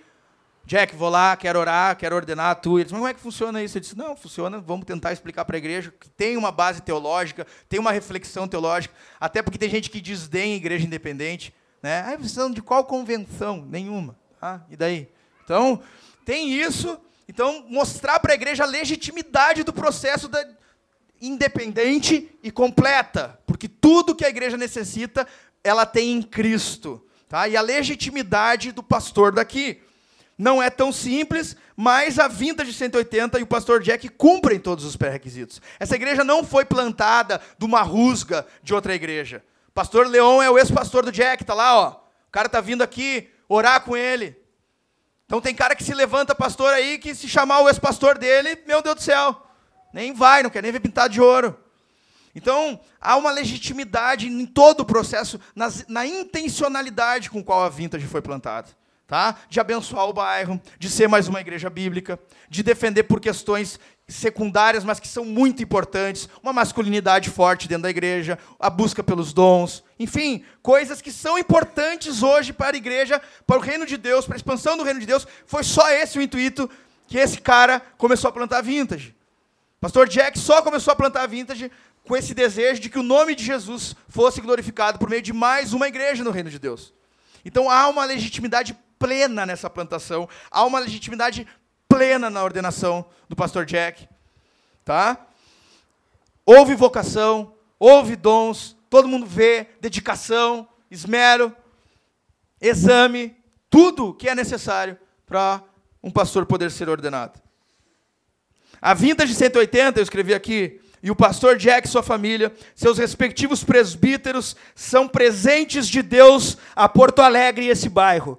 E cada irmão dessa igreja, cada cristão ungido, foram todos ungidos por Deus, ordenados pelo Espírito Santo, separados para a glória de Deus e o bem do povo de Porto Alegre. Lembrem, irmãos, o ofício é servil, o rebanho deve ser cuidado. Essa é a missão da Vintage 180 e principalmente do pastor Jack, a glória de Cristo. Irmãos, ainda Atos 20 e 28, para terminar. Quem constituiu bispo e pastor? Os presbíteros lá de Éfeso. Quem foi que constituiu eles? O Espírito Santo. O Espírito Santo vos constituiu bispos para pastoreardes. Atos 20, 28. Quem ordena é Deus. Claro que o meio e os pré-requisitos e tudo que foi falado aqui existem, mas tudo isso vem dele, como eu falei, dele, por meio dele, para ele. Finalmente, Além do chamado e do exame, ainda há a ordenação, é o que nós estamos fazendo aqui, que acontece especialmente por meio da imposição de mãos. Em Israel, esse gesto cerimonial era feito por ocasião de uma bênção, um sacrifício, uma acusação, a consagração de um levita, a designação de um ofício e, posteriormente, na instalação de juízes, na promoção de mestres. Jesus também impunha as mãos sobre as pessoas para curá-las e abençoá-las. Embora as pessoas dessem grande valor para esse ato, em nenhum lugar lemos que Jesus realizou na ordenação para um ofício. Ele designou seus apóstolos apenas proferindo, apenas proferindo palavras, mas não por meio de uma cerimônia. Em relação à designação de Matias, Paulo, Barnabé, Silas, Lucas e assim por diante, em nenhum lugar se faz menção de imposição de mãos. Essa certamente não era uma prática universal na posse de candidatos ao ofício eclesiástico. No entanto, a imposição de mãos acontecia por ocasião de uma cura, da comunicação do dom do Espírito e da designação de diáconos. Em Hebreus e em Timóteo, vemos que isso era um princípio elementar do ensino de Cristo. Tá? E costume comum na ordenação para um ofício eclesiástico. No entanto, essa não era uma comunicação realista dos dons espirituais necessários ao ofício, pois em Atos 6,3 ensina que os diáconos já deveriam ser cheios do Espírito Santo e de sabedoria. Em Atos 13, 13, a imposição de mãos não ocorre na ordenação, mas no envio de Barnabé e Paulo, e estes já tinham o ofício. Em 1 Timóteo 4,14 diz que o dom foi concedido mediante profecia com imposição de mãos, prova para o fato de que a profecia e a imposição de mãos não eram a fonte dos dons, mas os meios pelos quais eles foram introduzidos no serviço da igreja e designados para esse ministério. Então, os diáconos lá que foram instituídos é dito o quê? Que eles precisavam ser homens cheios do Espírito Santo. Eles não foram chamados, oraram por eles, e aí eles foram cheios do Espírito Santo, e aí então eles passaram a ser diáconos. É isso que, tá, que eu quis escrever aqui, que eu quis trazer para a igreja. Tá? Barnabé também foi chamado, já era, já exercia o ofício. Então ele já ex exerce o ofício. Provavelmente houve uma cerimônia, dizem os estudiosos, quando se refere a Atos 14, 23, que diz que Paulo passou em cidades nomeando presbíteros em cada igreja. Provavelmente houve isso que está acontecendo aqui. Última palavra sobre essa questão da imposição de mãos. Na igreja antiga, a imposição de mãos certamente era comum por ocasião da ordenação de presbíteros, diáconos, diáconos e ordens menores. Ela sempre era acompanhada por oração e interpretada por um longo tempo mais tarde como sinal simbólico da comunicação do dom do ofício. A imposição de mãos não é um elemento essencial na ordenação, não pode e não deve ser interpretada como uma comunicação mecânica de um espírito especial de ofício, pois, de acordo com a Escritura, ela não concede, mas pressupõe os dons necessários para o ofício. Ela é uma designação pública da pessoa chamada para desempenhar um ofício e uma solene introdução e consagração a esse ofício. Assim como a cerimônia de casamento diante de um representante do Estado não constitui a essência do casamento e a coroação não faz um rei, assim também a ordenação, com ou sem imposição de mãos, não é a comunicação de um ofício ou espírito de um ofício. Então também não adianta fazer uma baita reunião solene com 318 pastores, colocar o cidadão ali e dizer que é pastor, porque isso aí também não, só isso não traz legitimidade. Em vez disso, a ordenação é a solene declaração pública diante de Deus e de sua congregação de que a pessoa chamada foi enviada por um processo legítimo. Então é por isso que a gente está aqui, tá? É por isso que eu estou aqui, outros pastores vieram, tá? É só para testificar que a pessoa chamada foi enviada por um processo legítimo, portanto, pelo próprio Deus. Se ela respeitou os pré-requisitos da palavra de Deus, ela é enviada pelo próprio Deus que essa pessoa possui os dons necessários e, como tal, deve ser recebida, reconhecida e honrada pela igreja em questão. A igreja é dele, ele reúne, ele preserva, ele unge com o Espírito Santo e a igreja deve honrar o pastor como tal. E para terminar, como o pastor Jack, ele, ele também pregou na minha ordenação lá, em, lá no Rio, e foi muito abençoadora a palavra que ele trouxe. E eu até perguntei para ele, bah, tu quer que eu traga um, uma reflexão do que está acontecendo, um ensino mesmo para a igreja saber o que é uma igreja independente, a legitimidade, como eu falei, um pastor ordenado sem uma convenção. Vocês viram que eu falei antes que as igrejas devem ter vínculos com outras igrejas, mas esse vínculo não precisa ser institucional. O vínculo do pastor com outros pastores não precisa ser institucional, pode ser fraternal. Então eu gostaria de deixar isso claro, porque eu amo muito esse cara. E quem é mais íntimo dele sabe, o, os caras, muita gente é, é, o Jack é um cara polêmico, né? Ele é muito, a personalidade, personalidade dele é muito forte e às vezes tem pessoas más, cruéis, que querem falar, ah, esse cara não é pastor, essa igreja não tem convenção, esse cara, cara achei a coisa mais linda do mundo que o Rodrigo falou esses dias. Nós estávamos no grupo lá dos plantadores e e aí não sei que ofenderam o Jack, eu não me lembro o que, que foi, mas eu sei que ele, uma Jéssica postou lá assim que, que o que o Jack fazia por meio do trabalho dele era trazer vida à igreja, a lugares mortos. Ah, fiquei muito feliz quando eu li aquilo. Digo, glória a Deus, glória a Deus por isso. Então, é legítimo, irmãos, é muito legítimo, é mais que legítimo, tá? E para terminar, eu queria dar uma palavra específica, de dois minutos, para depois a gente orar por ele porque eu não, não esqueci a palavra que ele levou na minha ordenação. Como eu falei, eu até queria trazer só uma palavra para ele e fazer que nem ele fez comigo. Ficou só falando, Pastor Rafael, Pastor Rafael, Pastor Rafael. Ficou falando uma palavra para mim guardar para o meu ministério, levar sempre. Não vou fazer que nem tu, Jack, mas decidi lhe falar sobre humildade, meu amigo. Em Isaías 66, versículo 1 e 2, diz assim: Assim diz o Senhor: O céu é o meu trono e a terra o escabelo dos meus pés. Que casa me edificarei para vós? E qual seria o lugar do meu descanso? Porque a minha mão fez todas as coisas, e assim todas elas foram feitas, diz o Senhor. Ele fez todas as coisas. Mas para ele, para esse, perdão, olharei, para o pobre e abatido de espírito, e que treme diante da minha palavra. Assim como tu, meu irmão, os israelitas tinham uma série de vantagens. Eles tinham a lei de Deus, a aliança, o templo, mas lhes faltava humildade. Eles permitiram que o orgulho florescesse livremente. Então Deus desviou a atenção deles do templo e as direcionou para seus corações. Ele lhes mostrou que a preocupação deles não deveria estar na grandeza exterior, mas na interior. O homem para quem olharei é este, o aflito e abatido de espírito, e o que treme diante da minha palavra.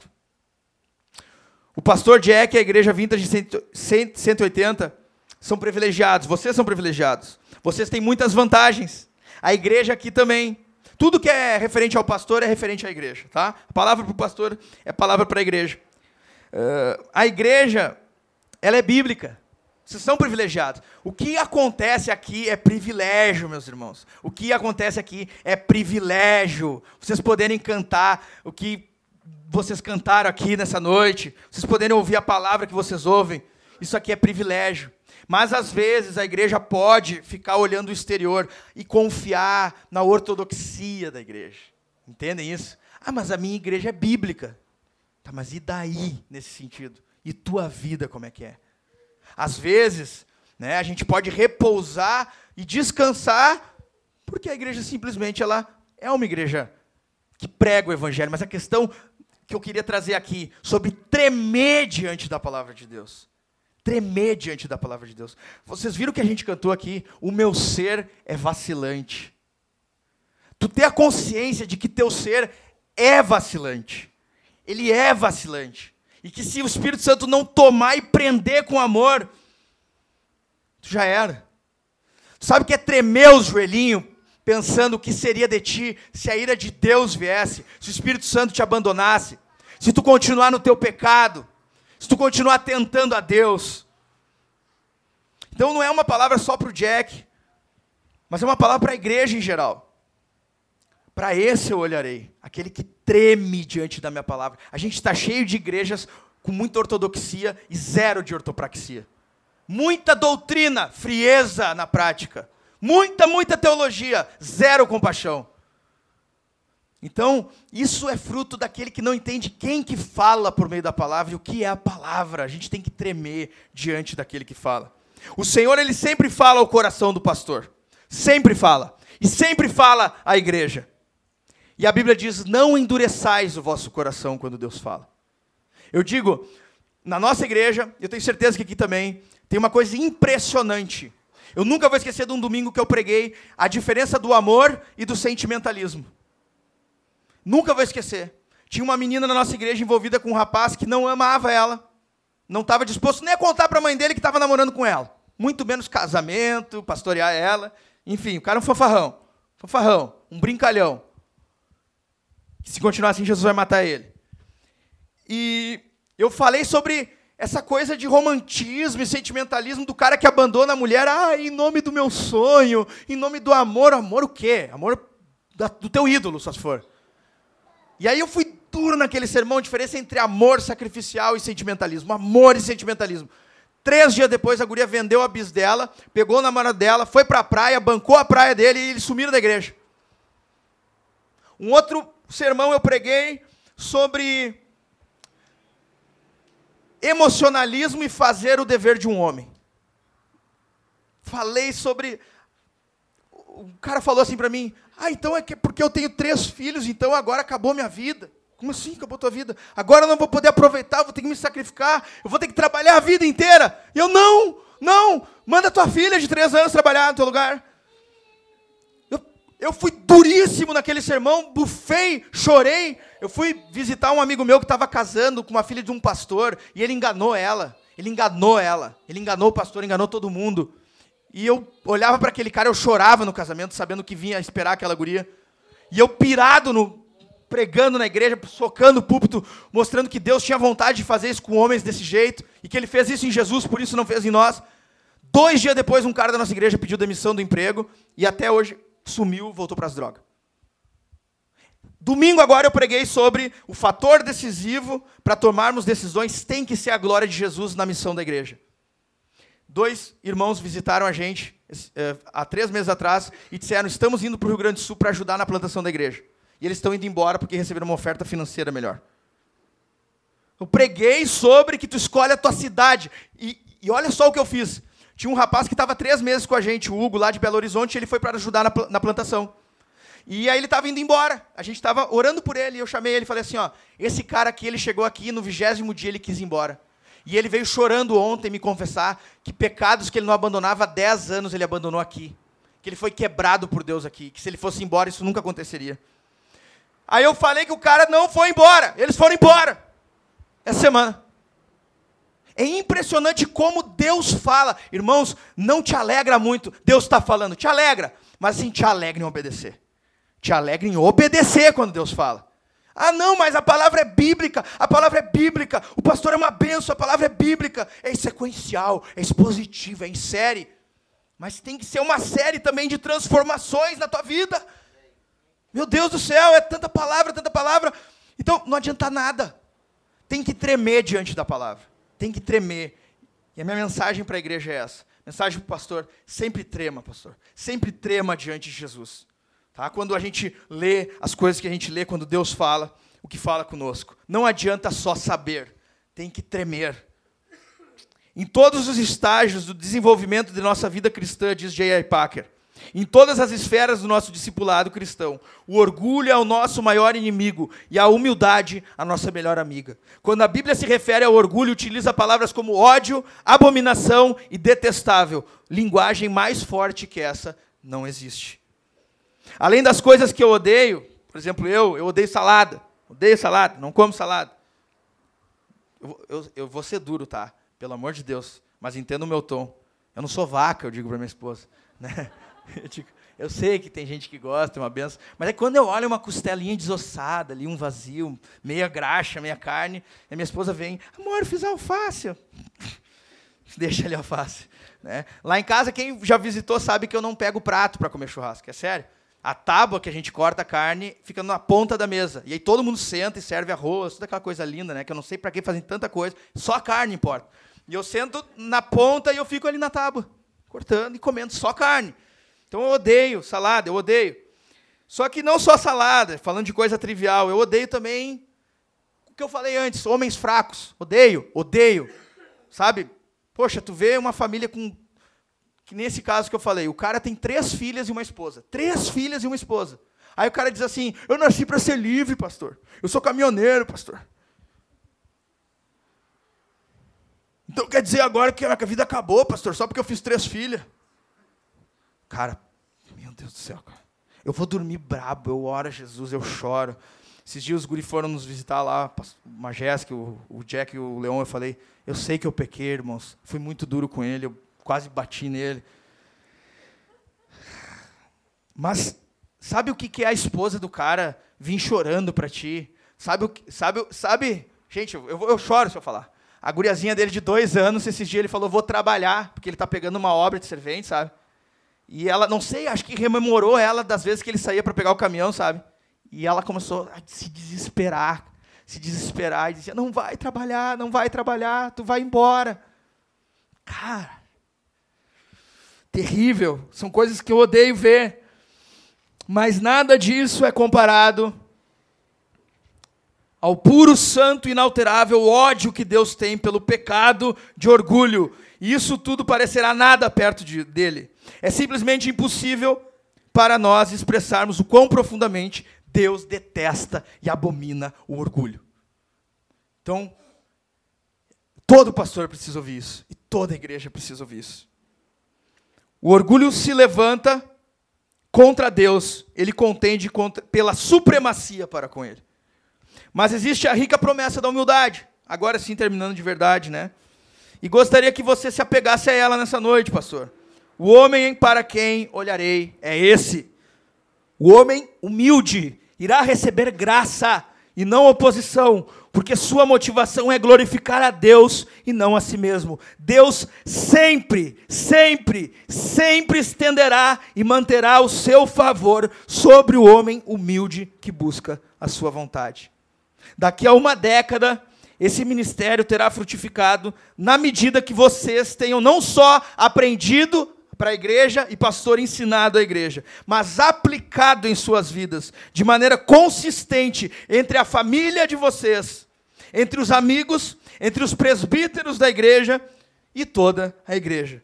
Tremer diante da palavra de Deus é exclusividade dos humildes. Que assim seja sempre na tua vida, meu irmão, ministério, os humildes diante do Senhor com temor e tremor, e que haja nessa igreja esse amor verdadeiro. Humildade diante de tanta grandeza, zelo e amor. Eu, eu quis falar da natureza da igreja para deixar claro que Deus é o dono da igreja, para deixar claro como ele faz isso. Se a gente não entender a grandeza de, de Deus, a grandeza do que está acontecendo aqui, todo domingo, aí, Fiquei tri feliz quando o Everton falou: Nós estamos aqui por causa de Jesus. Nós estamos aqui porque Jesus ressuscitou. Nós, se nós entendermos a grandeza do que está acontecendo aqui, nós vamos tremer diante de Deus. Se nós entendermos a grandeza do que é Jesus levantar um pastor, Jesus levantar ovelhas e dar um pastor para esse rebanho. Irmãos, que sempre haja zelo nessa igreja, tá? que sempre haja amor. Um dia eu vou vir aqui, quem sabe eu vou roubar o Jack de vocês e eu quero ver vocês se agarrando nele, chorando, para ele não ir embora. Tem que acontecer isso aí. Tem que acontecer isso. Mas se tu tem algo no teu coração contra o pastor da tua igreja, tu tem algo contra Jesus. Tu tem algo contra Jesus. Isso é diabólico. Isso é maligno. Mata isso. Pelo amor de Jesus. Orem por esse cara. Orem por ele. Orem pela família dele. Só Deus sabe, a gente sabe o que ele passa. Sei que vocês também passam. Mas cuidem dele. Cuidem dele. Cuidem. Cuidem com amor. Eu queria ficar aqui para cuidar dele. Não consigo. Tem meu, meu povo lá. Mas cuidem dele. Era isso que Paulo estava pensando quando se abraçou lá. Meu Deus, quem vai cuidar desse povo? E ele chorava pensando: quem vai cuidar da gente? Meu Deus do céu, se não tivesse sentimento mútuo de que eu preciso cuidar dele, a vida dele depende das minhas orações, das minhas contribuições, da minha responsabilidade.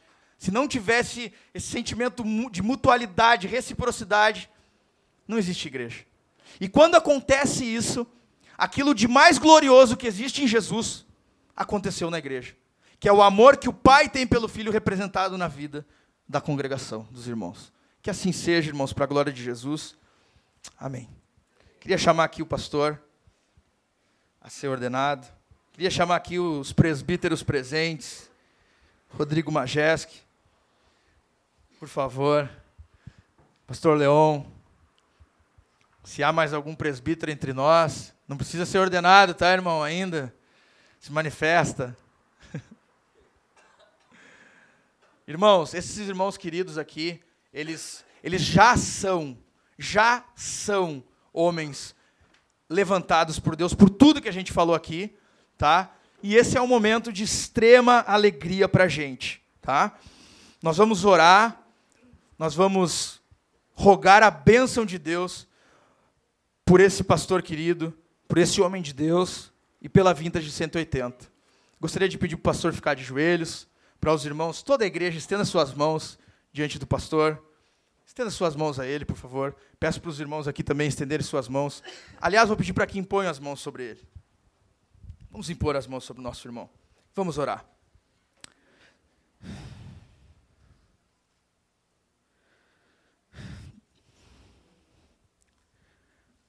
Deus bendito. Me alegro, Senhor, por saber do teu agrado na vida do teu filho, Pai. Me alegro em saber, Pai, que tu sempre foi o pai dele, Senhor. Sempre foi o pai dele, Senhor. E fez dele um homem, Senhor, para a tua glória. E tem feito, Pai. Me alegro, Senhor, que tu és o pai do órfão, Deus. Tu és, Deus, o verdadeiro e melhor amigo, Senhor.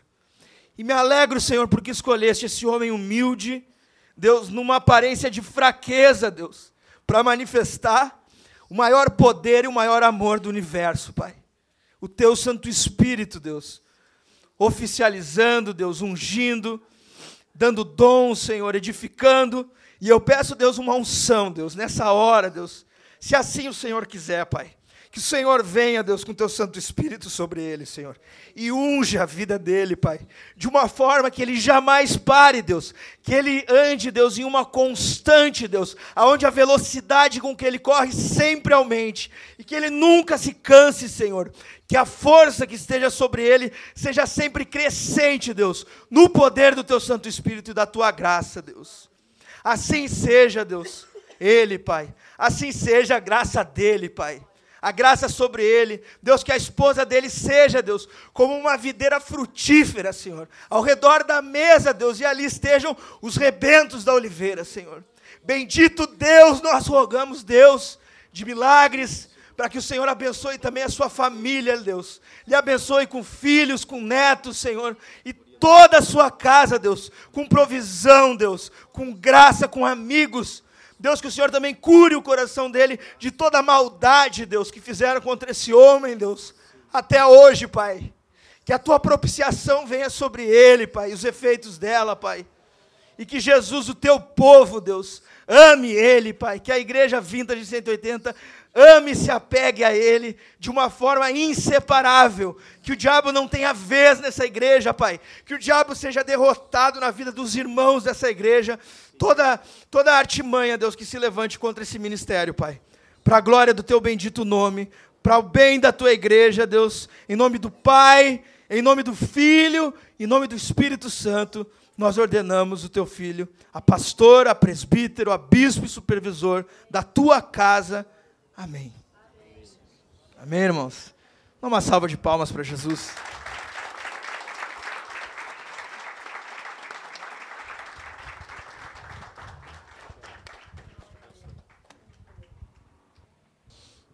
Eu agradeço aos irmãos, agradeço a palavra, Pastor Rafael.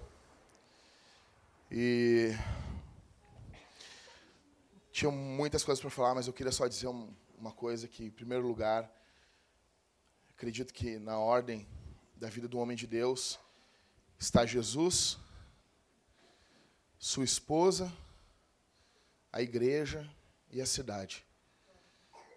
Então, em primeiro lugar, eu quero dizer que Jesus é. Queria, eu queria amar mais Jesus. Eu amo Ele. Eu não sei, pessoal. Não sei quanto vocês, mas eu conheci Jesus num, Vim de uma família onde não tinha nenhum cristão. Fui num grupo de, de reunião de discipulado para rir, para tirar sarro do professor. E até a metade da aula eu fiquei fazendo isso.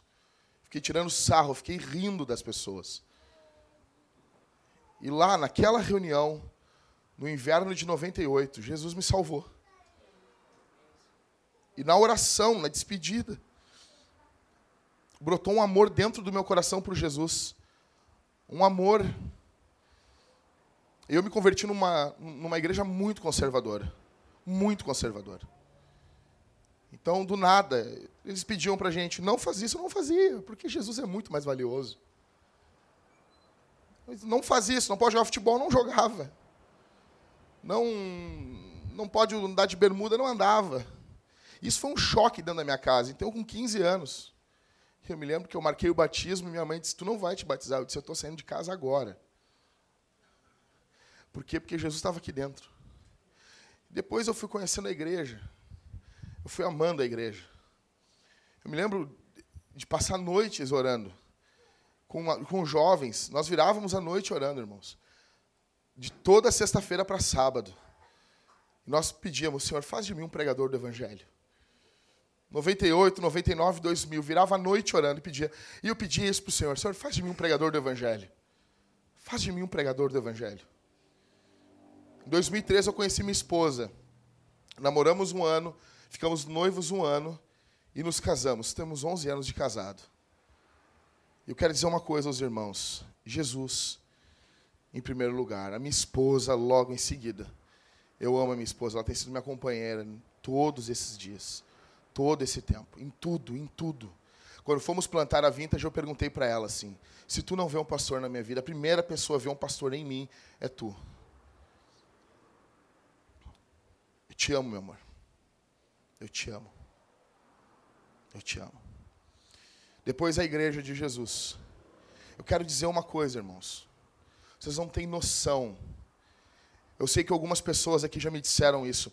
Nós não temos plano B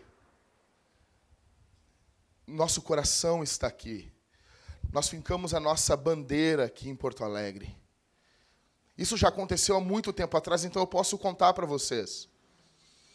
Nós estávamos no meio da plantação da igreja, passando dificuldades financeiras enormes, e recebi uma, uma proposta para pastorear uma igreja no interior do estado. Igreja pronta, carro, gasolina liberada, um salário de 4 mil reais, tudo pronto, uma igreja batista. Tanto que na época eu não falei para a igreja para não dar aquela impressão, ah, tá jogando. Não. Mas eu quero dizer assim, isso aqui não tem dinheiro que pague o que Jesus está fazendo aqui no nosso meio. Não é dinheiro. É quando eu converso Estou falando semana passada que nós fizemos a entrevista com o Letieri e com a Valéria, e quando eu vejo o que Jesus está fazendo na vida deles, eu falei para o Rodrigo: Isso aqui é meu salário. Quando eu perguntei para a Valéria aqui na frente do púlpito, depois do culto, fazendo entrevista para novos membros com ela, e quando eu perguntei para ela assim: O que, que Jesus mudou na tua vida? E quando ela começou a chorar, eu olhava para o Rodrigo, e o Rodrigo ria. E o Rodrigo ria. E a gente já anda tão junto, eu e o Rodrigo e o Everton, que a Valéria, não sei se ela ficou achando que estava. Ai, desculpa, e o Rodrigo. E eu sabia, o Rodrigo estava rindo de feliz. O Rodrigo ria, assim, baixando a cabeça, rindo. E nós felizes, Valéria, com, com as tuas respostas, com o que tu estava falando do Evangelho. Isso como resposta do que Deus está fazendo. Então eu quero dizer para vocês, eu amo vocês. Isso aqui não é palavra de política, isso aqui não é palavra para angariar nada, para você dar dinheiro, não é para nada disso. Eu amo vocês. Então eu amo Jesus, minha esposa, a igreja. Os presbíteros são homens que Deus deu à igreja. Essa palestra do reverendo Franklin Ferreira nunca saiu do meu coração. Deus deu para a igreja. São presentes, são dons. E eu quero que a nossa vida seja isso para vocês. Pessoal, nós vamos cantar, nós vamos participar da ceia da oferta nesse momento. Ok? Nós vamos cantar. Quando nós começarmos a cantar, você vai sair do seu lugar você vai pegar a bandeja grande ali, é o vinho. A gente vai ser com vinho aqui. Ah, mas eu não bebo vinho. Tem a bandeja pequena, calma. Menor de idade não bebe vinho. Ok? Não queremos problema com o governo. Estados Unidos libera, aqui não. Então a bandeja grande é vinho, tá bom? Bandeja pequena é suco. De uva também. Então, você vai sair do seu lugar. Não vem na hora ali, ah, não sei qual que é, e pegar vinho, tá bom? Se tu não bebe vinho, pega o suco. Ok? Tá bom? Então, todos aqueles que estão em comunhão com a igreja, todos aqueles que são batizados, que estão em comunhão com a igreja, vão participar da ceia. Não só com a nossa igreja, de outras igrejas também. Nesse mesmo momento, é o momento da oferta. Você vai trazer a sua oferta. Pessoal, seguinte, nossa igreja não é uma igreja caça-níquel. Não, não somos. Porém, tudo, tudo, as coisas mais simples que nós temos aqui, a gente comprou com dinheiro. Nós ganhamos uma oferta de uma igreja do Rio de Janeiro agora, que vai entrar essa semana, acho que de repente já entrou na conta, para nós reformarmos aqui a nossa paróquia. Tirarmos o tecido, que é um pouco perigoso, arrumarmos a parede, de forma a arrumarmos o teto, luz. Nós ganhamos uma oferta, uma oferta alta de uma igreja do Rio de Janeiro, que é para isso, eles deram para isso. Falta dinheiro para nós ainda, pessoal nós pagarmos o nosso aluguel, está atrasado, faltam média de uns 500 reais. Nós temos que pagar a gasolina do pastor Rafael. Eu fui lá para esse pessoal pregar na igreja deles, não tive despesa. Nós temos que pagar a gasolina dele e dar uma oferta para ele. É o mínimo. É o mínimo. Nós não, não fazemos, não estamos sempre convidando gente. É o mínimo. É o mínimo. Ok? Então eu peço uma coisa a você: sejam generosos na oferta. Quando o Everton entrar na sala para contar a oferta, eu quero que ele demore lá dentro. Tá bom? Eu me frustro quando ele entra lá e já sai. Eu disse, é, a oferta foi pouca. quando ele entra lá e já sai da salinha, eu já sei, puxa vida. Né? Eu, e o Rodrigo sai com as caras assim, ó. E eu sei que está complicado, que é mais uma semana. E o Everton, às vezes a coisa é tão ruim, é tão ruim que eu digo, e aí, Everton, Everton, não vou falar sobre oferta hoje contigo. Curte o teu domingo. Aproveita o final dele, porque eu sei que foi muito ruim. Tá bom, pessoal? Então, assim, surpreendam o Everton. Nós temos muitas contas para pagar. Muitas contas para pagar. É, não é coisa que, que, ah, nós vamos adiantar a conta. Não, já está atrasado. Conta de luz, já está atrasado. Isso é um milagre estar tá acendendo essas luzes aqui. A CE não teve tempo de vir cortar. Tá bom? E nós queremos pagar segunda-feira. Ok? Pessoal, 15 segundos aqui. Olha aqui bem rapidinho. Eu conheci um pastor que ele conheceu um pastor. Ele chegou na casa, na, numa igreja pregar. A igreja era uma igreja simples. Mas a paróquia do lado das crianças era linda. Era linda, linda, linda, linda, linda, linda. Era perfeita. Aí acabou o culto e ele perguntou, pastor, por que, que a igreja, o prédio da igreja é simples e o prédio da, da, da paróquiazinha das crianças é lindo, é lindo? Aí o pastor disse assim, porque nós ganhamos uma oferta, e o cara que deu uma oferta para nós, deu uma oferta na época de uns 30 mil reais. E ele deu 30 mil e disse assim: esse dinheiro é para usar na paróquia das crianças. E o pastor pegou o dinheiro e colocou todo na paróquia das crianças. A gente tem que levar a sério. Se alguém der uma oferta, vou dar um exemplo. Alguém der uma oferta para a igreja e diz assim: administrem como vocês quiserem. a gente vai fazer o que tem que fazer. As pessoas dão uma oferta assim, arrumem a estética da igreja, porque são uma igreja missional que deu isso para nós. E eles sabem que isso é importante. Reforma a igreja. Deram dinheiro para isso. A gente vai usar para isso. Ok? Então, assim, não tem dinheiro sobrando, tem dinheiro faltando, pessoal. Sejam generosos para a glória do nome de Jesus. Ok? Graças a Deus, Deus tem enviado muitas ofertas de fora da igreja. Gente que ouve as pregações, gente que está vendo nosso trabalho de outros estados e tem amor e carinho no coração. Mas precisamos que nós tenhamos generosidade no nosso meio. Ok? Nós vamos cantar, vamos ficar de pé, povo. Nós vamos cantar. Deixa eu chamar a banda aqui. Não tem como cantar sem a banda, né?